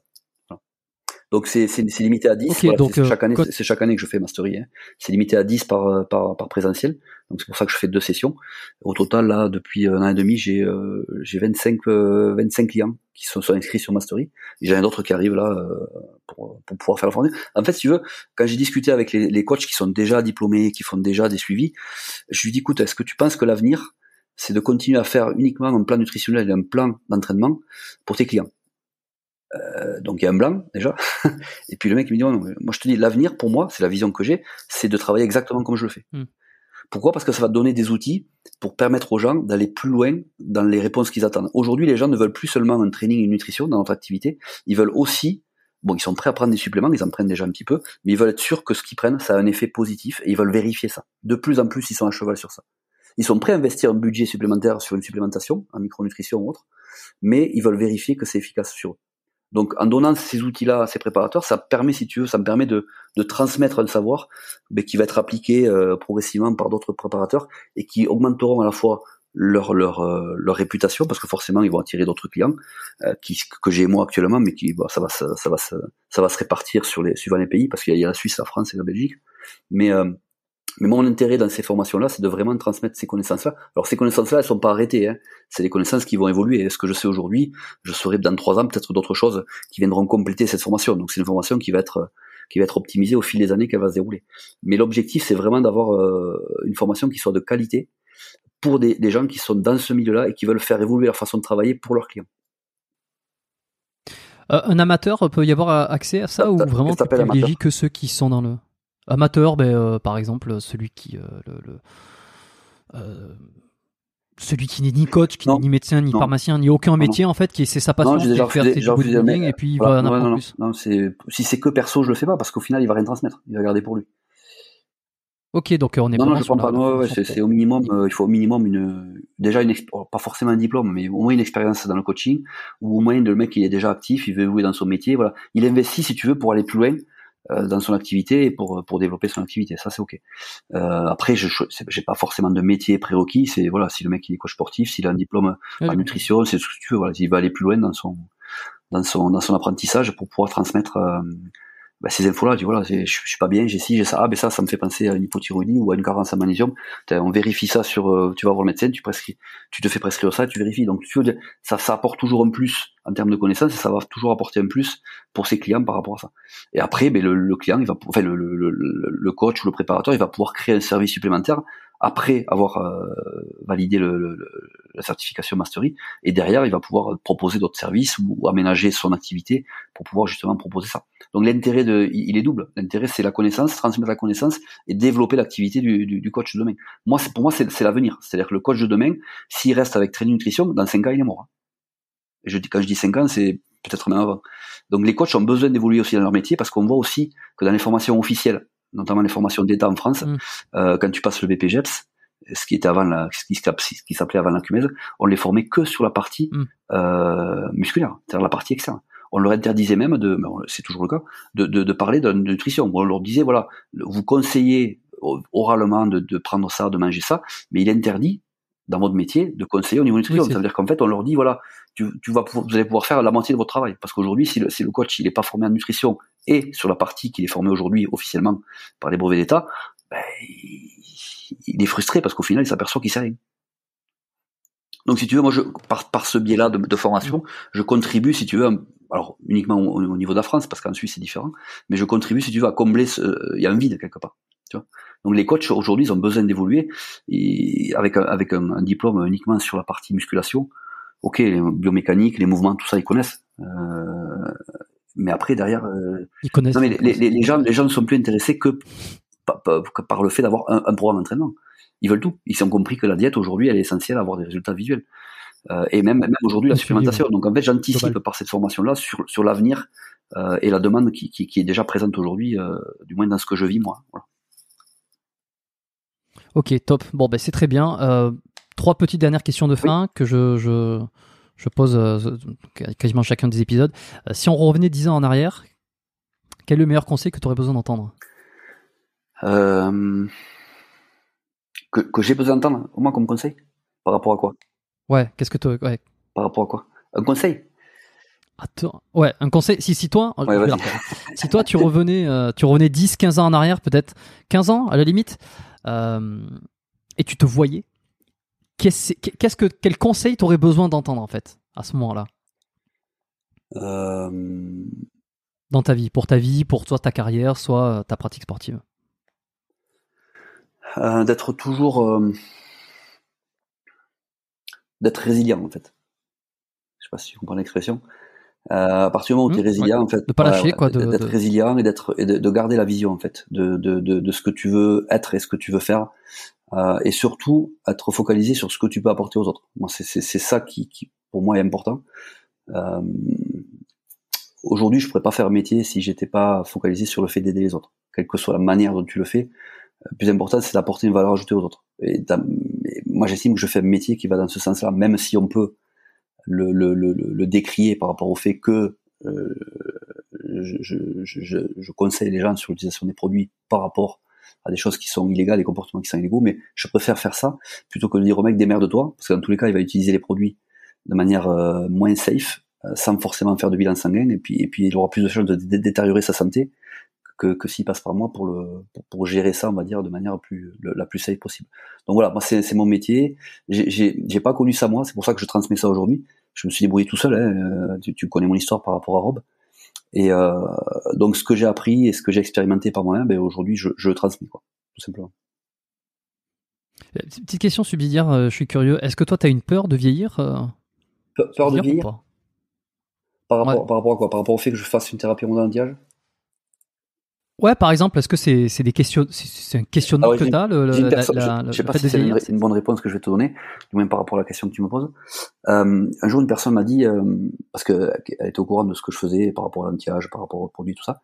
Elle me dit, mais mais tu fais pas tout ça parce que tu as peur de la mort? Et ma réponse, ma, ma réponse. Ouais, c'est aussi une question, c'est aussi la, la même. Et ma réponse a été non, je fais ça parce que j'aime la vie. Voilà c'est semi langue de bois, semi. Euh, j'aime la vie. Pourquoi? Parce que si tu veux, pour moi l'objectif de la vie c'est de vivre le plus longtemps possible en bonne santé. Et c'est exactement le leitmotiv de l'anti-âge. Donc du coup ça colle exactement mon système de valeurs. Je dis, je parle de mon système de valeurs. Je dis pas que c'est celui que tout le monde doit avoir ou que, ou que c'est le meilleur. Je dis juste que ça correspond exactement à mon système de valeurs. Moi je préfère, euh, je préfère, euh, comment t'expliquer? Je préfère euh, vivre 80 ans en bonne santé que 90 ou 95 en disant putain j'attends les 95 et puis les 15 dernières années c'est c'est okay, sur un fauteuil roulant ou, tu ou tu es sur une chaise roulante ou, ou t'es allongé sur sur sur, une, sur un lit d'hôpital. Ça m'intéresse pas donc c'est c'est dans ce sens-là en fait que je te dis que je, je fais tout ça parce que j'aime la vie et ce que je veux moi c'est quel que soit le temps que je vivrai je veux vivre euh, en profitant à fond mais pas profiter au sens je bois, je fume, je mange ce que je veux, non c'est pas, c'est profiter en, étant dans le respect de mon corps et en faisant en sorte qu'il qu m'accompagne le plus longtemps possible de manière optimale dans, tout ce que je veux faire, que ce soit les voyages, que ce soit le sport, que ce soit ça, ça c'est vraiment mon c'est vraiment mon leitmotiv. Donc oui, j'ai pas peur de la mort parce que je sais ce qui se passe après et que dans tous les cas, pour moi, au niveau de l'âme, je sais qu'on est éternel, donc j'ai pas du tout peur de la mort. J'aime la vie en fait j'ai incarné ce corps dans cette vie et si je peux faire euh, un chemin le plus long possible dans ce corps, ben je le ferai. Après, si je dois partir plus tôt, je partirai plus tôt, c'est pas un problème. On va avoir un accident, euh, demain matin tu te lèves, tu traverses la route, tu te fais écraser, voilà, on sait pas, on sait pas ce qui peut arriver. Tu peux avoir cette envie-là, cette philosophie-là de vivre le plus longtemps possible euh, en bonne santé avec un corps qui, qui dans lequel tu te reconnais, que, tu apprécies et dans lequel tu te sens bien, mais demain matin je peux prendre la voiture et avoir un accident et me planter. Donc, donc voilà. Un livre ou une ressource que tu as envie de recommander aujourd'hui? En lien avec ce que je fais? En lien avec ce que tu fais ou quelque chose que tu as lu récemment euh, qui t'a plu? Le, Celui qui m'a le plus marqué parce que c'est quelqu'un qui euh, qui est pas dans le médical directement, même si son père était médecin, c'est Jeff Tibbles qui a écrit la, la, le bouquin Détroit, la cure miracle. les mégadoses qui guérissent. Donc en fait, ils jettent, ils jettent un pavé dans la mare parce que tous les préceptes médicaux limitent la prise de vitamine D à 2000 unités par jour. Sauf qu'avec ce taux-là, euh, quotidien, ça monte pas. Et en fait, il t'explique tout ce qu'il a vécu. En fait, c'est un mec, un mec qui est super intéressant parce qu'il a, il détaille dans, dans son livre toute la, toutes les, expériences qu'il a vécues euh, en prenant la, la, des, des, des mégadoses de vitamine D, tout ce que ça a apporté de positif dans son corps.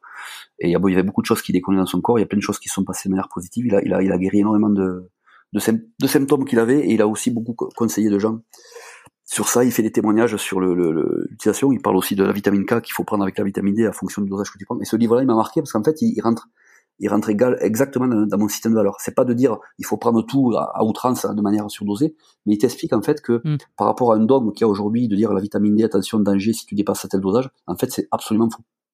Et toutes les études aujourd'hui le prouvent. Et même si aujourd'hui le système il, il, reste comme il est, les gens, les médecins ne vont pas voir les études pour dire voilà non c'est pas ça, il faut en prendre plus. Pourquoi? Parce qu'on s'aperçoit qu'avec un taux de vitamine D qui, est constamment élevé, c'est-à-dire il faut un taux de 70 à 80 ng par millilitre, ben tu, diminues ton risque de, développer euh, Alzheimer, tu diminues ton risque de développer des cancers, l'ostéoporose, ainsi de suite. Donc en fait, cette vitamine-là, qui est la vitamine du soleil, en fait, elle, euh, rehausse ton système immunitaire. Et, et ce bouquin-là, en fait, il, jette un pavé dans la mer parce qu'au final, c'est les doses qu'il faudrait prendre quotidiennement pour la plupart des gens, elles sont au-delà de tout ce qu'on conseille aujourd'hui.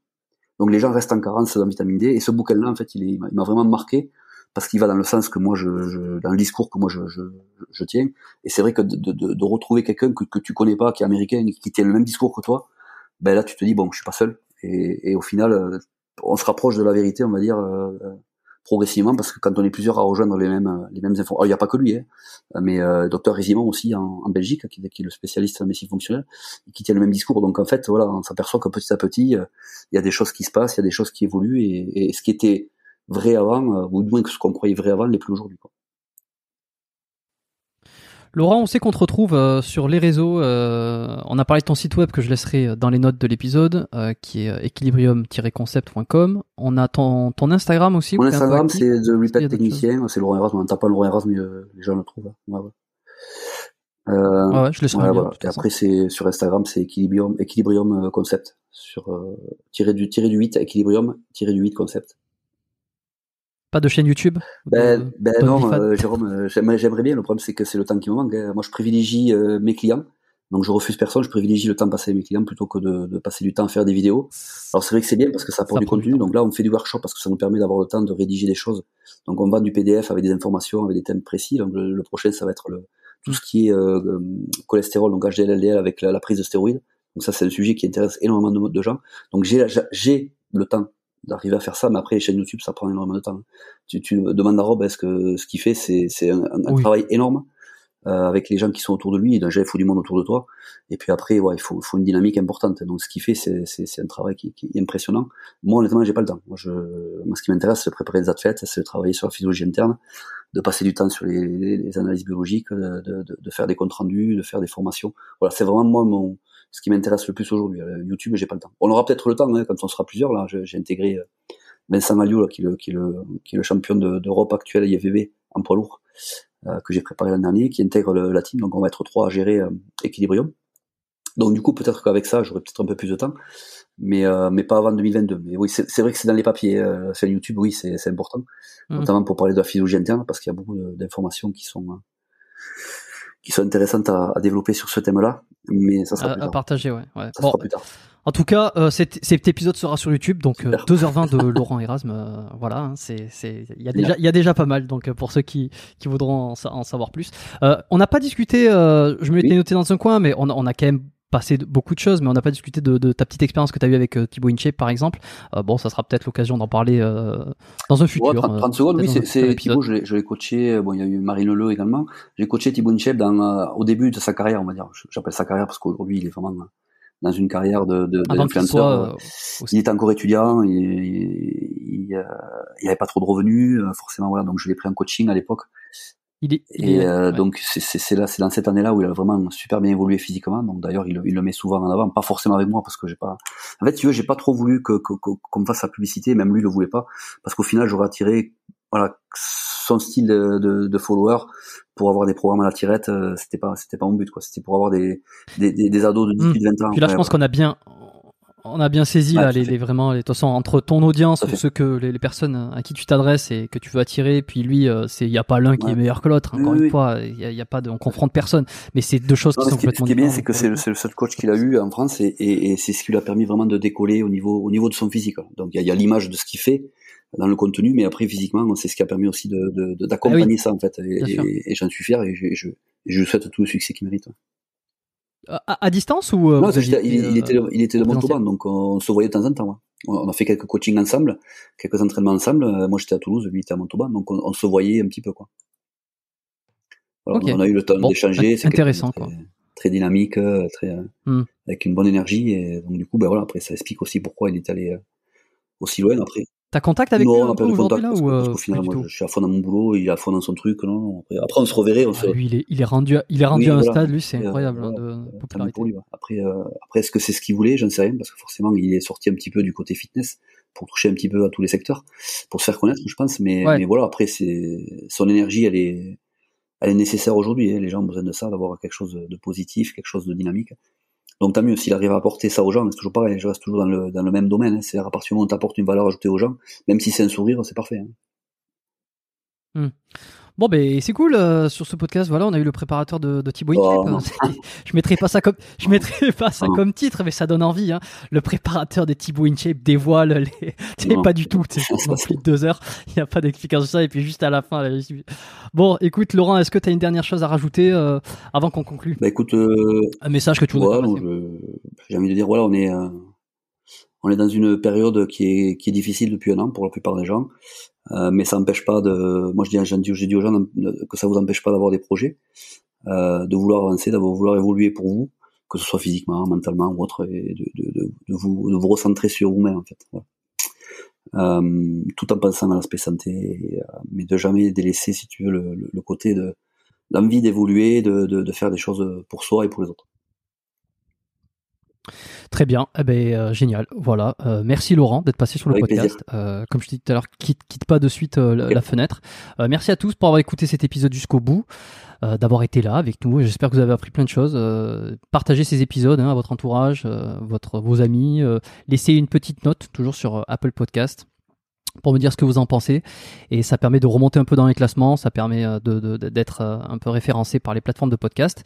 Et puis sinon, euh, faites-moi vos retours à contact@biomécaniquepodcast.com si vous voulez me recommander des invités ou me faire des, suggestions ou simplement des feedbacks par rapport à ces, ces épisodes. Moi, ça me plaît toujours.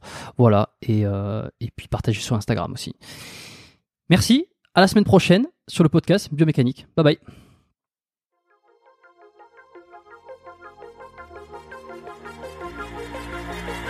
Merci d'avoir écouté cet épisode du podcast Biomécanique jusqu'au bout. Vous pouvez l'envoyer à deux de vos amis ou le partager sur vos réseaux sociaux. Merci également de lui mettre une note de 5 étoiles avec un petit commentaire sympa. C'est ce qui me permet de mieux ressortir dans les classements. Laissez-moi votre email sur biomécaniquepodcast.com slash lettre et je vous enverrai l'épisode de la semaine ainsi que la lettre biomécanique une fois par mois où je vous partage mes meilleurs conseils et recommandations. Vous avez écouté le podcast Biomécanique. Je suis Jérôme Cazerolle et je vous dis à très bientôt.